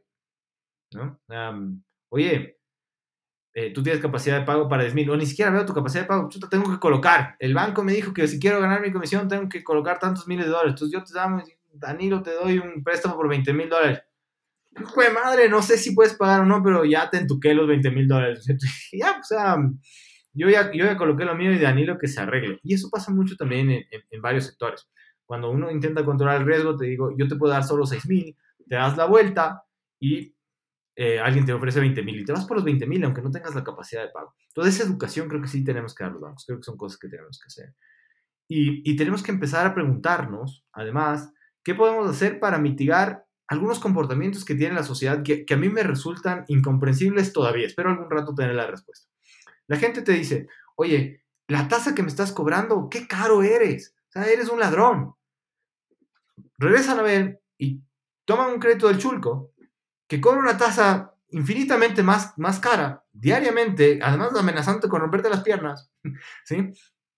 Y eso no les parece caro. O sea, esa es su opción. Entonces, ¿por qué el chulco es una opción y la banca no? ¿Verdad? Entonces, quizás algo estamos haciendo de forma incorrecta que justamente no permite el acceso. Y, y, y, por ahí empieza el problema, el acceso. te voy a contar, te voy a contar una, una historia más. ¿Falta, ¿Falta romper piernas o qué? No, no, no. No, pero mira, eh, creo, creo, creo, que eh, falta cambiar la, la, no sé si la imagen que, que, tiene la banca. No voy a decir el nombre del banco, pero tiene su matriz en, en, en una de las calles principales de aquí en Quito. Em, y Em, al frente de ese banco hay un corresponsal no bancario. Eh, una tienda que hace las veces de banco, que puede recibir los, depósitos y los pagos. Y la gente entraba, yo estaba ahí sacando unas copias, la gente entraba acá a esta, tienda a depositar sus cuotas del banco que estaba al frente, ¿no? A depositar sus cuotas, a hacer las transferencias, a hacer retiros. Y yo decía, oigan, tienen la matriz al frente, o sea, y hay más cajas, ¿por qué, no, ¿por qué no entran al banco? Y claro, en ese entonces, estoy hablando de hace unos cinco años, en ese banco había un piano de cola con un pianista que estaba todo el día tocando el piano de cola. Y, y esta gente me decía, es que yo siento que no me merezco entrar a ese banco. Yo siento que yo no soy el cliente para entrar a un lugar donde hay un pianista. Mira qué elegantes están todos vestidos.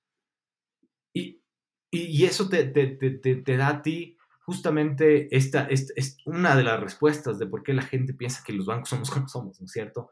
Em, porque prefieren ir a una tienda que te cobre una comisión antes que utilizar un servicio financiero.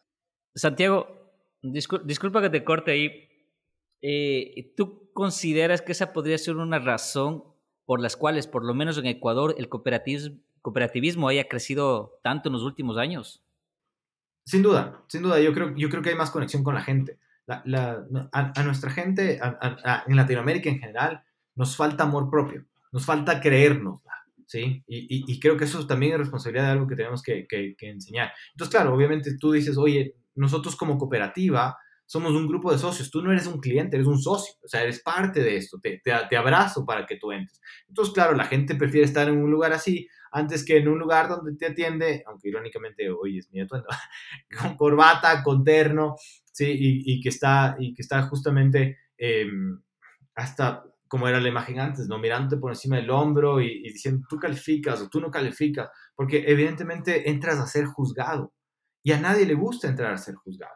Entonces, tienes que entrar a ser calificado, a ver, a ver por, por, por cuánto te puedo dar por, por, el nivel de riesgo que tú tengas. Pero eh, yo creo que hay que trabajar en eso. Y mira, hay comportamientos que a mí me parecen tan curiosos, tan tiernos a veces, incluso en, en, la banca, nuestra tarjeta de crédito. Nuestra tarjeta de crédito tiene un 60% de uso en avances de efectivo. Los avances son caros. ¿eh? Hay, hay, que es más barato pagar y diferir que sacar un avance. Y la gente va al, al supermercado, al Santa María, saca 100 dólares de, avance de la tarjeta de crédito y paga con esos 100 dólares la cuenta, cuando tranquilamente puede pagar con, la tarjeta sus compras. Y claro, a, mí me, voló la cabeza, me dije, wow, ¿por qué, por, qué, ¿por qué está pasando? Entonces nos fuimos a conversar con la gente.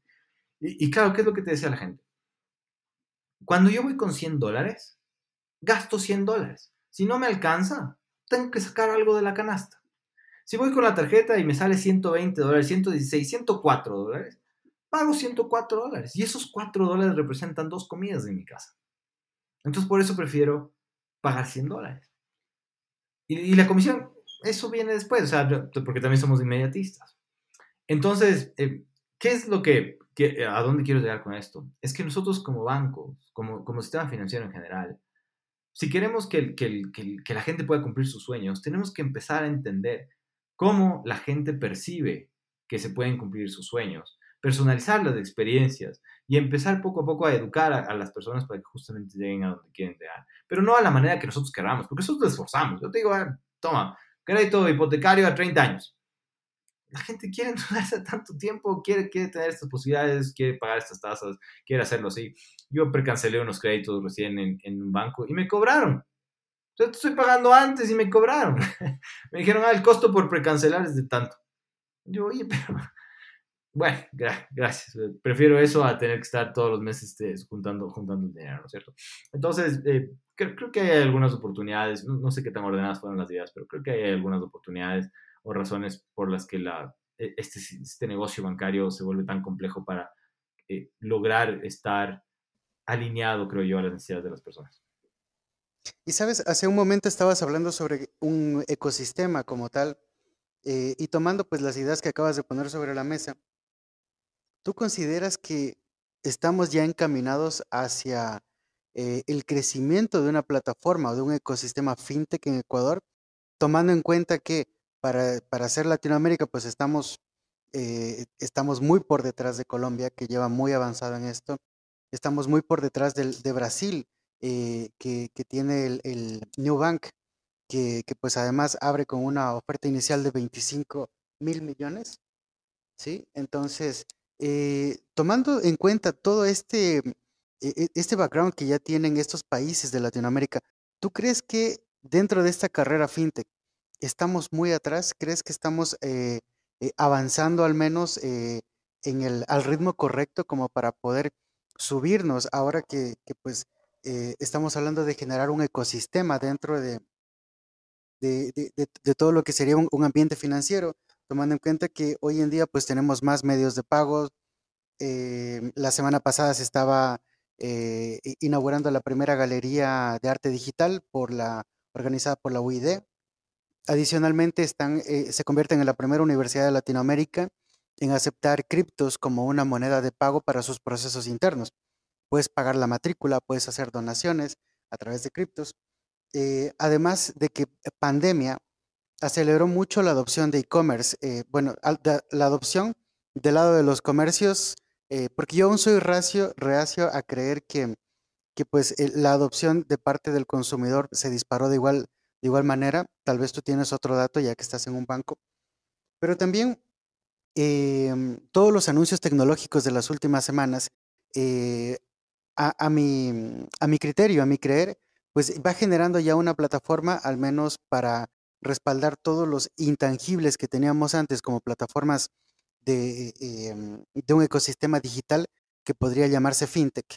Em, tal vez ya me fui un poquito por las ramas, pero quería dar el contexto de todo lo que, eh, lo que tenemos en este momento, que está flotando en el aire y que pues hay, hay ciertos esfuerzos. Alguna vez escuché una, una charla de, eh, no, me acuerdo qué cargo tenía la persona, pero un directivo de, de Pichincha Corp hablaba sobre el, justamente el tema de, de, cómo estamos frente a otros países eh, en cuanto a la adopción fintech. Y, y bueno, había muchos esfuerzos, él decía que hay muchos esfuerzos que están por ahí regados, todos están como esforzándose solitos y pues no hay ese, digamos, ese esfuerzo conjunto para hacer que esto funcione como sí lo hizo Colombia, por ejemplo. Entonces, nada más, con eso quería pues que tú me des un poco tu visión eh, en, torno al ecosistema eh, fintech como tal de cara a los países eh, más desarrollados en este aspecto en, lo que es Latinoamérica. A ver, yo, yo, yo sí considero que nosotros estamos muy atrás, ¿sí? Em, en, varios, en varios aspectos. Primero, el tema regulatorio, donde, donde hay buenos ecosistemas fintech que se están, que se están eh, gestando, y, no quiero culpar a las leyes porque eso está bien virreado, pero hay, hay, hay, hay sandbox regulatorios que permiten hacerlo. México, Colombia son buenísimos ejemplos, ¿no es cierto?, de esto que permiten justamente que, empresas externas a eh, aquellas que están acreditadas por la Superintendencia de Bancos y sus figuras correspondientes en esos países eh, puedan brindar servicios financieros. Entonces, por ahí un lado. Por otro lado es el, el, el, tema tecnológico. Creo que, creo que todavía la mayoría de instituciones financieras, los bancos grandes y todo ya han dado sus pasos, pero la mayoría de instituciones financieras todavía tienen sistemas legacy, ¿verdad? Que, que, que, fueron concebidos en una época donde no se pensaba en APIs, donde no se pensaba en web services, donde no se pensaba en integraciones. Entonces, claro, cuando, cuando viene una fintech y te dice, ah, nosotros nos podemos integrar y podemos pasarles a ustedes el JSOP o el, o el API, y los, las empresas quedan así como, hijo de madre, ¿y eso con qué se come? ¿Cierto? ¿Cómo nos conectamos? Entonces, entonces evidentemente, eso, eso dificulta un montón las cosas. Mira, yo, yo, yo converso normalmente con fintechs de, de, de, varias partes del mundo. Es parte de mi trabajo el, el, poder monitorear justamente qué está pasando y cómo multiplicar las capacidades de la institución. Y, y, nos dicen, oye, nosotros en los países normalmente nos demoramos dos o tres semanas en integrarnos con un core bancario. Y en Ecuador nos toma ocho meses. ¿sí? Primero, primero cuatro meses de negociaciones, porque sobre todo los quiteños no saben decir que no les interesa y nos tienen tonteando. y por otro lado, cuatro meses de integraciones, ¿no? De, de, de estar ahí apaleando, paleando, martillando, martillando, martillando esos core bancarios. ¿Ok? Entonces, en el lado tecnológico también hay, también hay una dificultad. Y por otro lado, creo que está eh, esa visión, esa visión de eh, ecosistema. Todavía nos falta. Eh, todavía queremos ser todos nosotros mismos. Los, los, las instituciones financieras decimos, ah, ¿para qué vamos a contar a fintech? Señores desarrolladores, para mañana, eso es lo que necesitamos. Y les ponemos a programar así como simios programadores. Y, y, y, y, no multiplicamos capacidades. Y no pensamos en cómo trabajar en conjunto, por más esfuerzos que están haciendo. Sí, hoy por hoy hay que reconocer, se han dado grandes saltos con el clúster financiero, con la Asociación de Bancos Privados del Ecuador, pero todavía cada uno piensa por su lado. Voy a ser, voy a ser crítico en esta parte. ¿Por qué no funcionó la billetera móvil que se lanzó en teoría entre todos los bancos privados, la, famosa Vivo, ¿no es cierto? Que, para mí es un concepto extremadamente interesante. Permitía la adopción de billeteras móviles a, a gran parte de la población del Ecuador, pero nadie le quiso dar el impulso necesario, a excepción del creador que era Banred, ¿no es cierto? ¿Por qué? Porque mm, yo quiero hacer mi propia billetera móvil, yo quiero hacer mi propia billetera móvil, tú quieres hacer tu propia billetera móvil. Entonces, evidentemente, en un mercado tan chiquito, ¿eh?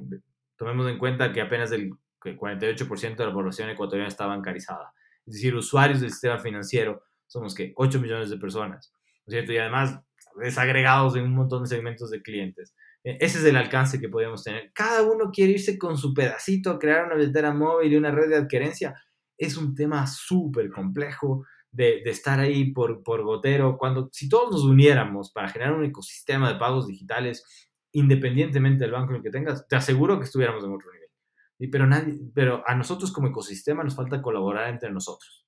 Creo que podemos colaborar con el resto de la cadena alimenticia, para arriba y para abajo. Ya hablamos con los reguladores, y, vemos cómo, cómo podemos trabajar con pequeñas empresas, con clientes, con microempresarios, etc. Pero entre nosotros no hay esa sinergia todavía. Una opinión muy de Santiago Galupiña, muy crítica además en ese aspecto, pero creo que cada uno todavía tira para su lado. Y eso es lo que nos dificulta hacer un, verdadero ecosistema. Mira Perú. Perú tiene Plin, esta billetera móvil, ¿no es cierto? Son tres bancos que no tienen, no tienen inversionistas en común como para decir, ay, es que, que chiste así. Em, que se unieron para justamente crear una billetera móvil que permita inclusión financiera, acceso a las personas. Además crearon, lo que me parece brillante, la cuenta DNI, ¿no es cierto? Ya no tengo que acordarme mi número de cuenta de 10 números que no tienen nada que ver, sino simplemente me acuerdo mi número de cédula y ahí está mi número de cuenta. Y con eso funcionan los tres bancos. Hay un ecosistema de, red, de una red europea de, de bancos, son, son 88 bancos que están eh, funcionando a, través justamente de, esta colaboración continua. Y si yo deposito plata en el banco A, pero soy cliente del banco C, mi plata inmediatamente se va al banco C. Yo utilizo cualquier agencia de cualquiera de estos 88 bancos para hacer lo que yo tengo que hacer y sigo siendo cliente del, banco al que soy cliente. Y no se cobran comisiones de entre sí, no están viendo cómo sacar una tajada ni nada, están viendo cómo generar experiencia porque ya se dieron cuenta de que ya la, la decisión no está por el color del banco ¿no es cierto? Sino justamente por la experiencia que puedas, puedas brindar al cliente y, con eso todos nos beneficiamos. Em, si, si dejáramos de pelearnos por quién tiene esta metodología crediticia u otra, por, por quién se come a un cliente, por quién le entuca un crédito, ¿no? Te aseguro que fuéramos mucho más de 48% bancarizados en Ecuador. Eh, Esa es mi opinión personal. Eh, pero justo hablabas de, respondiendo a la pregunta de Santiago sobre cómo generar este trabajo colaborativo para eh, que en conjunto el pastel sea más grande y por ende pues la, la parte que te toca también sea, sea igual, en igualdad de proporciones, ¿no? Y, y ahí hablabas de algo interesante que personalmente no, no comprendo a, profundidad los objetivos y quisiera que nos comentes eh, a nosotros y a nuestra audiencia eh, qué es lo que estamos con esta idea del clúster financiero que pues viene, viene gestado por la, la SOBANCA, la Asociación de Bancos Privados del Ecuador, eh, y que está funcionando ahora mismo eh, con, a partir de la, de la UIDES, eh, de la, de, la Business School, ¿verdad? el asunto, del IDE, perdón, del IDE, del Business School del, del IDE, y la idea es entender un poco em, uno de los objetivos, los pilares que persigue el, el clúster financiero es convertir al Ecuador en uno de los polos financieros de la región. Entonces, eh, si nos pudieras comentar primero que todo y qué específicamente hace, más que todo porque tú me parece que eres colaborador del clúster, ¿verdad? Entonces, nos gustaría saber primero que todo qué, qué trabajos están haciendo, qué proyectos tienen, eh, cómo involucra esto eh, a, toda, a todo el sistema financiero nacional, porque entiendo que también otro fin es justamente la inclusión financiera. Por favor, coméntanos justamente, justamente lo que está empezando a trabajarse, bueno, ya, viene gestándose varios años, ¿sí? La, la, la idea del clúster financiero es eh, básicamente implementar buenas prácticas, buscar justamente qué puede funcionar para empezar a colaborar entre nosotros. Y creo que es un buen primer paso. Quizás todavía no es suficiente, pero es un buen primer paso para darlo. Y tiene tres aristas grandes de trabajo, espero, espero no estar eh, equivocándome en la contestación.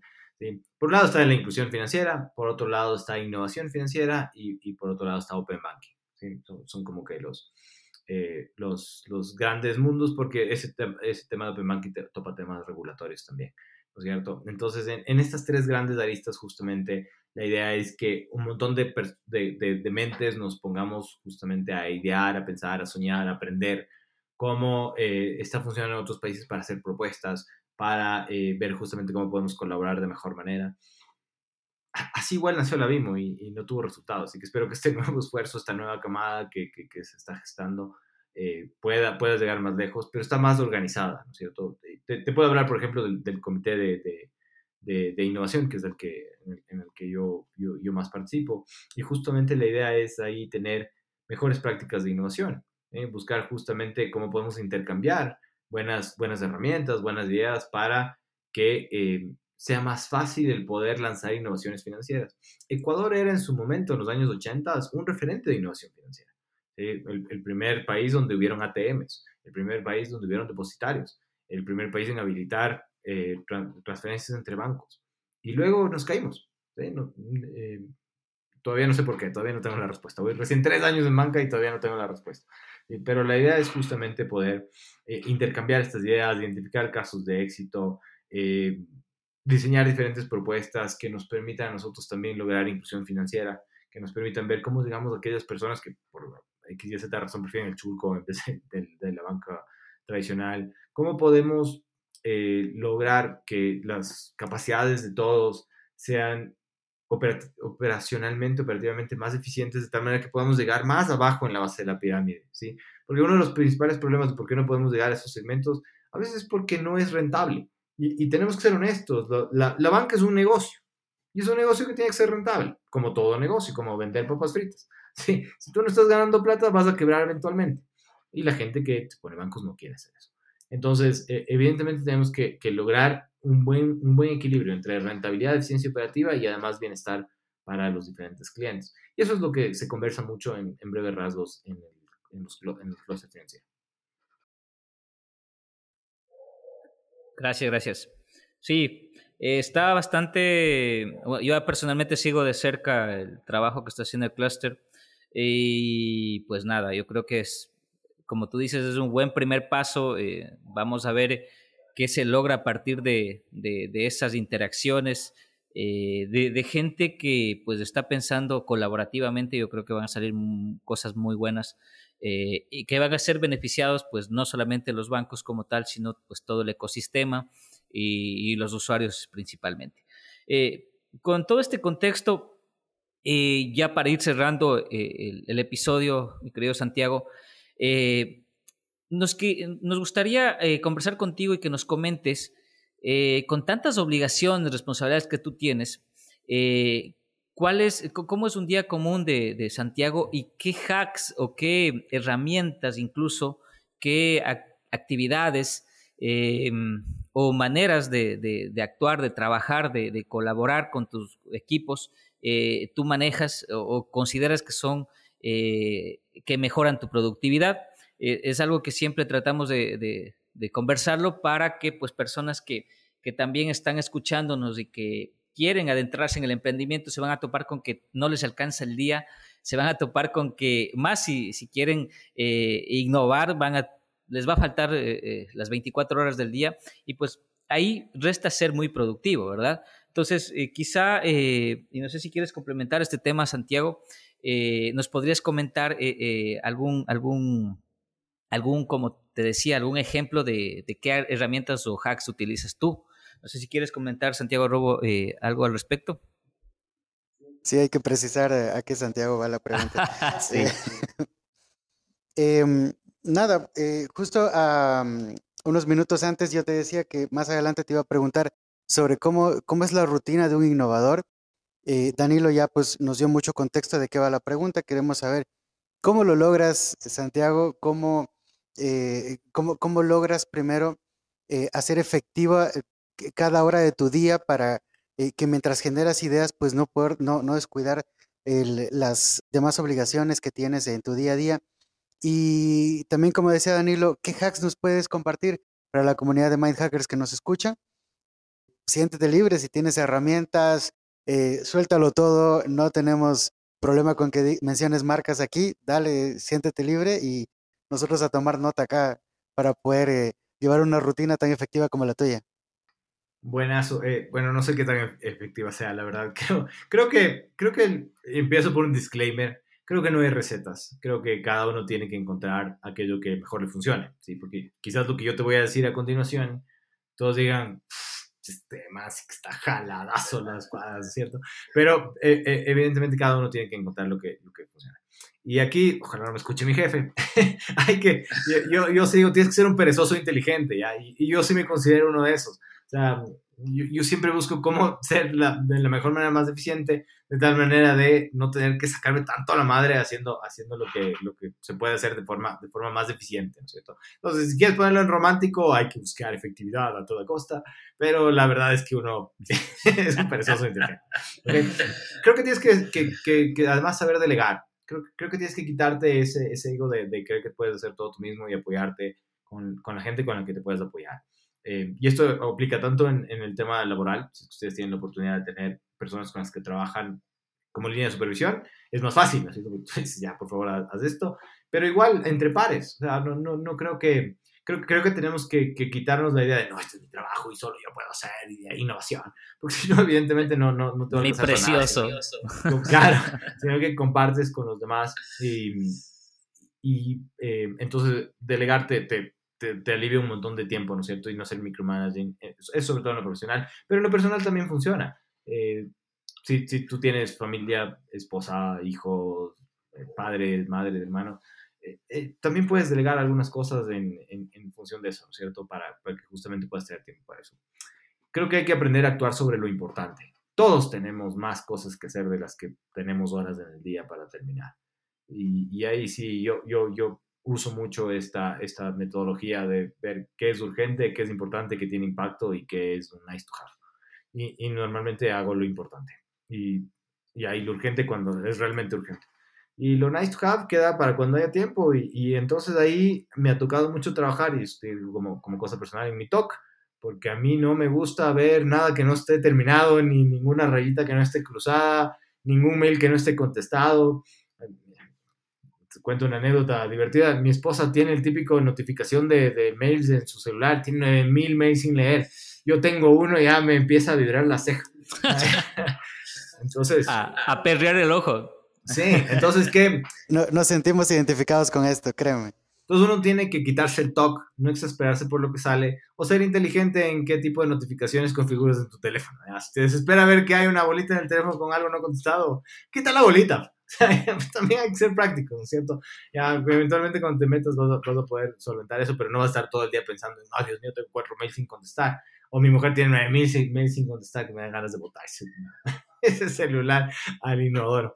Eh, entonces creo, creo, que eso funciona un montón. O sea, ahí para, para, para poder ser más, más, más concreto, eh, hay que ser eficiente, ¿no es cierto? Hay que buscar la mejor manera de hacer las cosas y hacerla, actuar sobre lo importante y nada más que lo importante porque si no, te vas a quedar en un montón de cosas que no tienen impacto. Eh, y no exasperarse si las cosas no salen. No, no, no, no les digo sean conformistas, pero eh, hay cosas que van a funcionar, hay cosas que no van a funcionar y, y no podemos dejar de dormir por eh, las cosas que no funcionan. Y, y, aquí viene la última que, que, quizás es la que te iba a decir no funciona, y es no dormir, no dormir tanto. hay gente que dice, no, yo necesito 8 horas de sueño, 10 horas de sueño, yo duermo 4 y, he logrado encontrar una rutina que, que, me funcione para eso. Entonces, evidentemente, ahí se puede dar clases, puedes prepararlas, puedes entrenar, puedes, puedes estar con la familia, puedes, puedes trabajar las horas que necesitas trabajar. Entonces, eh, eso ayuda. Y mi esposa me dice, no, ya tienes que descansar. Yo ya descansaré cuando esté de o cuando esté muerto. Eh, eventualmente, ¿cuál es, cuál es mi, mi objetivo?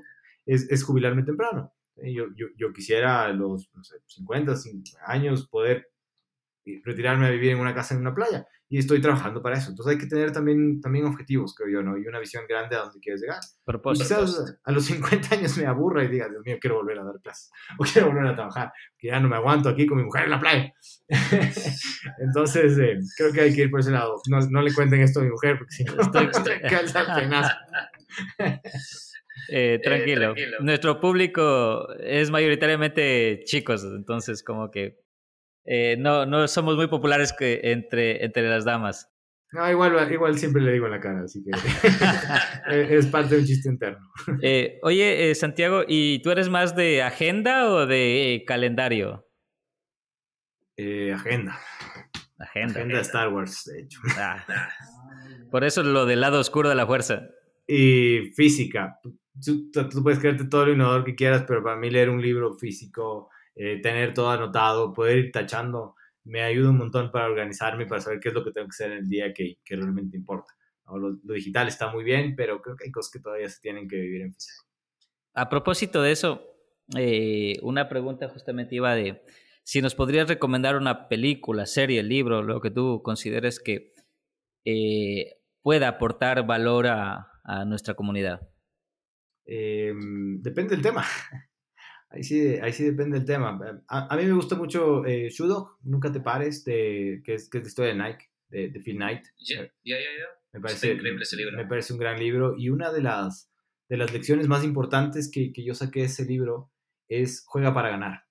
Muchas veces nosotros jugamos para no perder. Y, y el mensaje es juega para ganar. Y, y, y yo me sentí súper identificado cuando, cuando leí el libro, porque muchas veces hacemos las cosas a la segura, ¿no es cierto? O sea, como para, para no, que no necesariamente eh, no salgan tan mal las cosas. Cuando si damos la milla extra podemos perder un montón, pero podemos ganar un montón. Él dice juega, juega para ganar y, y, me gustó mucho esa frase. Eh, me, me, gusta mucho un libro de Melinda Gates, se llama No hay vuelta atrás, eh, que habla justamente de, eh, la, la, verdad, de empoderamiento femenino. Y, y, me pareció un libro tan interesante porque hay, hay tantas historias de, de cómo realmente generar impacto y, y, eso va muy, muy atado a lo, a lo, que se trabaja en el día a día, que es intentar eh, generar impacto en, en eh, una sociedad que, que, quizás tiene menos posibilidades. Eh, y, y, hablaba cómo todos tenemos que arrimar el hombro para poder destruir los ismos, eh, que en este caso el feminismo, pero ningún ismo es bueno, entonces eh, realmente te puede dar lecciones súper análogas a lo, que, a lo que puedes hacer. Todo eso como, como dos libros fantásticos que, que, que me atrevería a recomendarles. Súper, súper bien. Santiago, arrugo. Bueno, como para ir cerrando, yo quería preguntarte sobre, hablabas hace un momento eh, lo importante que es delegar en tu día a día para poder eh, desprenderte de algunas cosas y, poder hacer otras que son más importantes.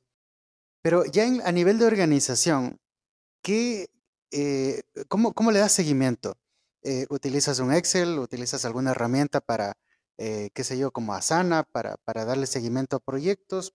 Utilizas eh, un, una, una, una, pizarra, utilizas posits, utilizas eh, tiza líquida o utilizas al, alguna, alguna herramienta que nos puedas contar.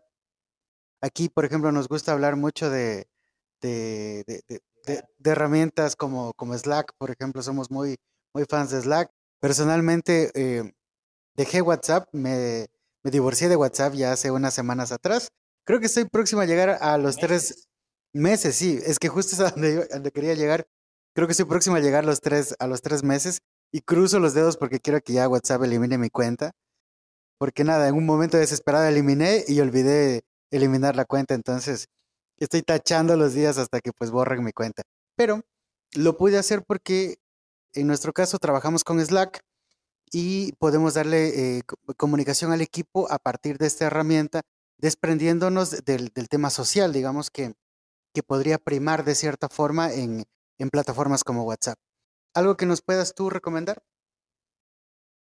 A ver, yo lo que, lo que más utilizo con mis equipos de, de, trabajo es Trello. Sí, si quieres tener una, una herramienta digital, sí, nos, nos, nos, ayuda bastante a, a, a, saber en todo momento que, cuál es el estado de lo que tenemos que hacer.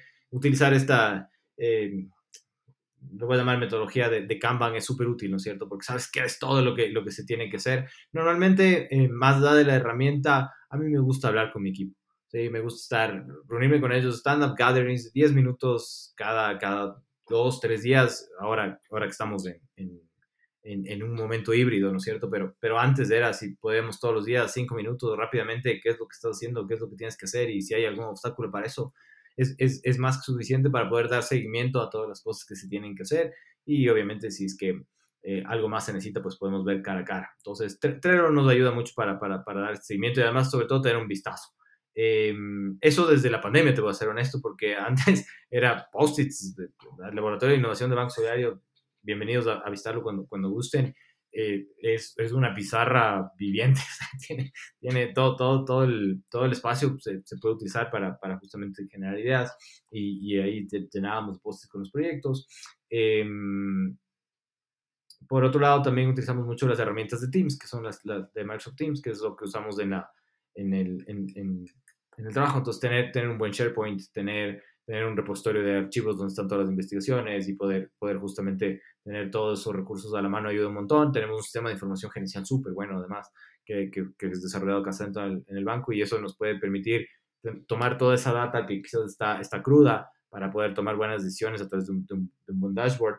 Eh, para eh, algunas, algunas sesiones en las que se necesita quizás lanzar ideas, y esto quizás me estoy yendo un poco más de lo que simplemente es delegar, pero utilizamos eh, Miro. A, a, mí Miro me gusta, me gusta mucho como herramienta colaborativa, creo que nos permite ser bastante, eh, de, una forma bastante alaja muchas cosas. Eh, creo que eso en cuestión de herramientas que, que puedo utilizar en el día a día. Mm, Santiago, pero veo que mm, si se puede resumir toda la metodología que tú comentas de trabajo, pues sí son metodologías ágiles, ¿no? No sé si Scrum o alguna otra, eh, justamente esto de reuniones cortas, eh, cuando llegas a un sprint, eh, conversar con tus equipos, también centrar esa innovación en el, consumidor y por tanto que sea parte del proceso. Considero que son metodologías ágiles. ¿Le metes a todo metodologías ágiles? Porque ya ves que hay gente que dice incluso para tu matrimonio utiliza metodologías ágiles. Eh, no, ahí utilizo a mi mujer. del ego, del ego, del ego. Del ego. Eh, no, no. Eh, a ver, yo creo que, yo creo que el agilismo está, está berreado. Ya. Es súper útil, sí. Indudablemente muchas de las prácticas eh, son súper útiles. Pero yo soy súper enemigo de hacer las cosas by the book. porque porque no, no funciona para todas las culturas, no funciona para, para todos los equipos. donde hay como meter agilismo y herramientas que funcionan. Que además, ojo, esto de eh, reuniones cortas no es necesariamente Scrum, es parte de los, de los, de los eh, ¿cómo, ¿cómo, se llaman? No, son artefactos, sino, bueno, de los... Ah, fue, fue, el nombre específico que utilizan, pero de, de estos eventos de, de, Scrum, ¿no es cierto? Que es del Stand-Up Gathering, pero viene de, de culturas de, trabajo o de metodologías de trabajo que, que, vienen de mucho antes. Es lo mismo cuando tú dices design thinking y todas las herramientas que se utilizan para, para, para utilizar este proceso son la, la, la, recopilación de mejores prácticas para lograr justamente eso. Entonces, más, más allá de ponerle una etiqueta, que como ves, no soy tan fan de poner etiquetas a las cosas, eh, creo que los equipos tienen que, que encontrar que funcione. ¿sí? Informarse un montón, educarse de cuáles son las herramientas y poco a poco ir aprendiendo. Hay veces que con los equipos podemos tener una reunión de cinco minutos y hay veces que necesito sentarles dos horas, ¿sí? o, o necesitamos sentarnos dos horas a, a, a trabajar. Entonces, eh, es también súper dependiente del contexto y de lo que estamos. Hay veces que podemos tener todo el tiempo del mundo y hay veces que tenemos que decir, oye, no voy a llegar a la casa porque necesitamos comernos dos pizzas aquí y empezar a pensar en cómo solventamos este problema que está canijo. ¿sí? Entonces, eh, yo, creo que hay que tener flexibilidad en, en cuestión de metodologías y, y, utilizar lo que funcione. Si es que en algo tienes que ser waterfall, sé waterfall. Uh, flexible tienes que desarrollar un avión, no te vas a poner a hacerte el de los sprints, ¿no es cierto? Vas a entregar un producto mínimo viable ahí que todo el mundo vaya colgado del, del, del tubo. Necesitamos, necesitamos ser prácticos en las metodologías que elegimos. Eh, una última consulta respecto a este tema. Eh, y siempre cuando trabajas con equipos, eh, va a haber el momento, va a haber la necesidad de hacer un llamado de atención o dar retroalimentación, dar feedback. Eh, ¿Cómo llama la atención Santiago Calvopeña? ¿O, o, cómo, ¿O cómo da feedback? ¿Es de los que contrata despacio y despide rápido? ¿Qué recomendarías? ¿Qué recomendarías? No, pues, gracias a Dios no he tenido la, la necesidad últimamente de despedir a nadie. eh, a ver, yo creo que el feedback tiene que ser constante.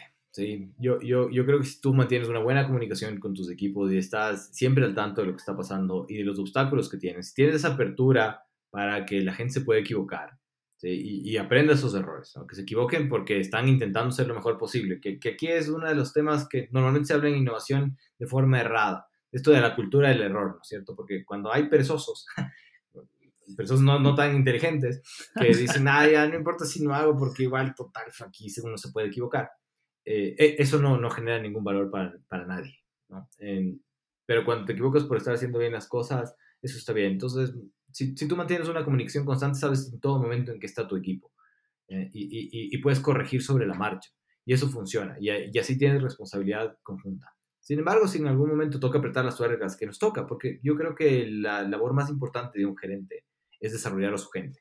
Eh, no, no, no, es solo llevar el, el, el timón de su área, sino lograr que su gente eventualmente pueda reemplazarle, que eventualmente pueda llegar más lejos incluso que uno. El efecto del, del, de lo que es el, eh, ¿cómo se llama esto? De la, la, mafia PayPal. No sé si ustedes han escuchado de la mafia PayPal, sí, ¿cierto? Sí, sí, de, de, todo el equipo de Elon Musk y su gente llegaron a tener grandes empresas, grandes emprendimientos, llegaron a ser cabezas de, de un montón de empresas tecnológicas súper importantes por justamente la filosofía de desarrollo que tenían.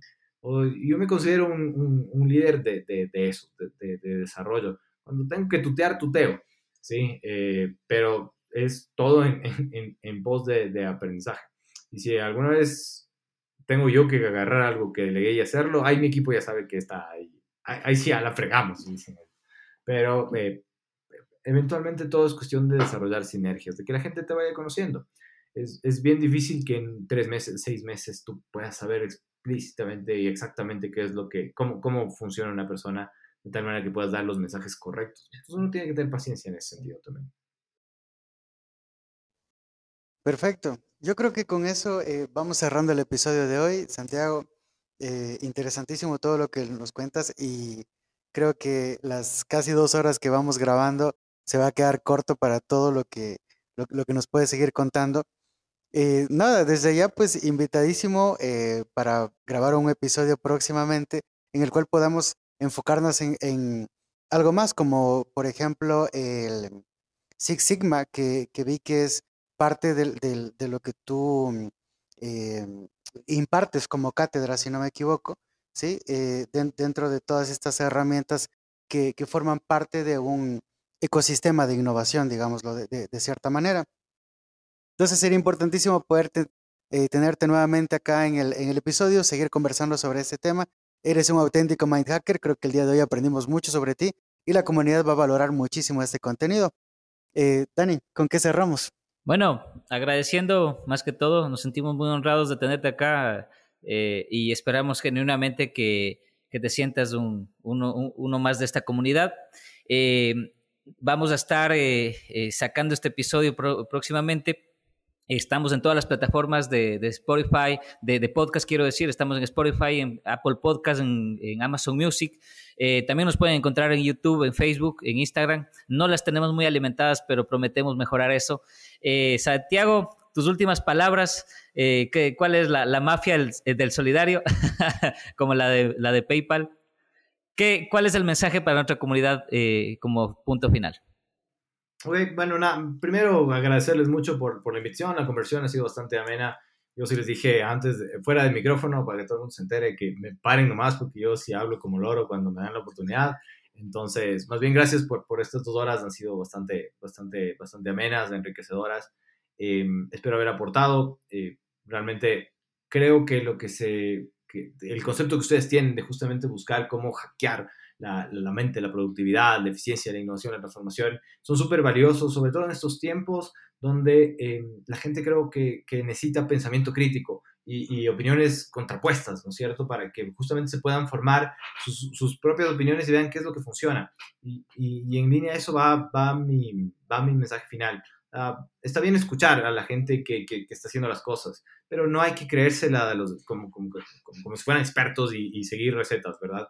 Eh, tengamos, tengamos la asertividad de escoger lo mejor de cada uno, aunque den, den opiniones, opiniones que parezcan eh, incluso eh, contrapuestas, disyuntivas, y eh, formémonos nuestras propias opiniones. Los expertos decían que la Tierra que el universo giraba alrededor de la Tierra y la gente murió hasta quemada por eso. Eh, y, ya vemos que, que no tenían razón. Entonces, intentemos ser nosotros los formadores de nuestras propias opiniones, tengamos pensamiento crítico, creo que es lo que más nos falta a los emprendedores en Ecuador. Dejemos de copiar y de hacer las cosas como robots porque otros lo dicen, sino que intentemos buscar nuestros propios horizontes. Ese es mi mensaje final. Amén. Un gusto, Santiago. Hasta la próxima, queridos Mindhackers. Estamos con un nuevo episodio, un nuevo invitado, pero una misma metodología. Vamos a hackear mentes para mejorar y ser mejores personas y aportar más a nuestro mundo, a nuestros amigos, de nuestros trabajos. Un gusto para todos, Santiago. Estamos hablando la próxima.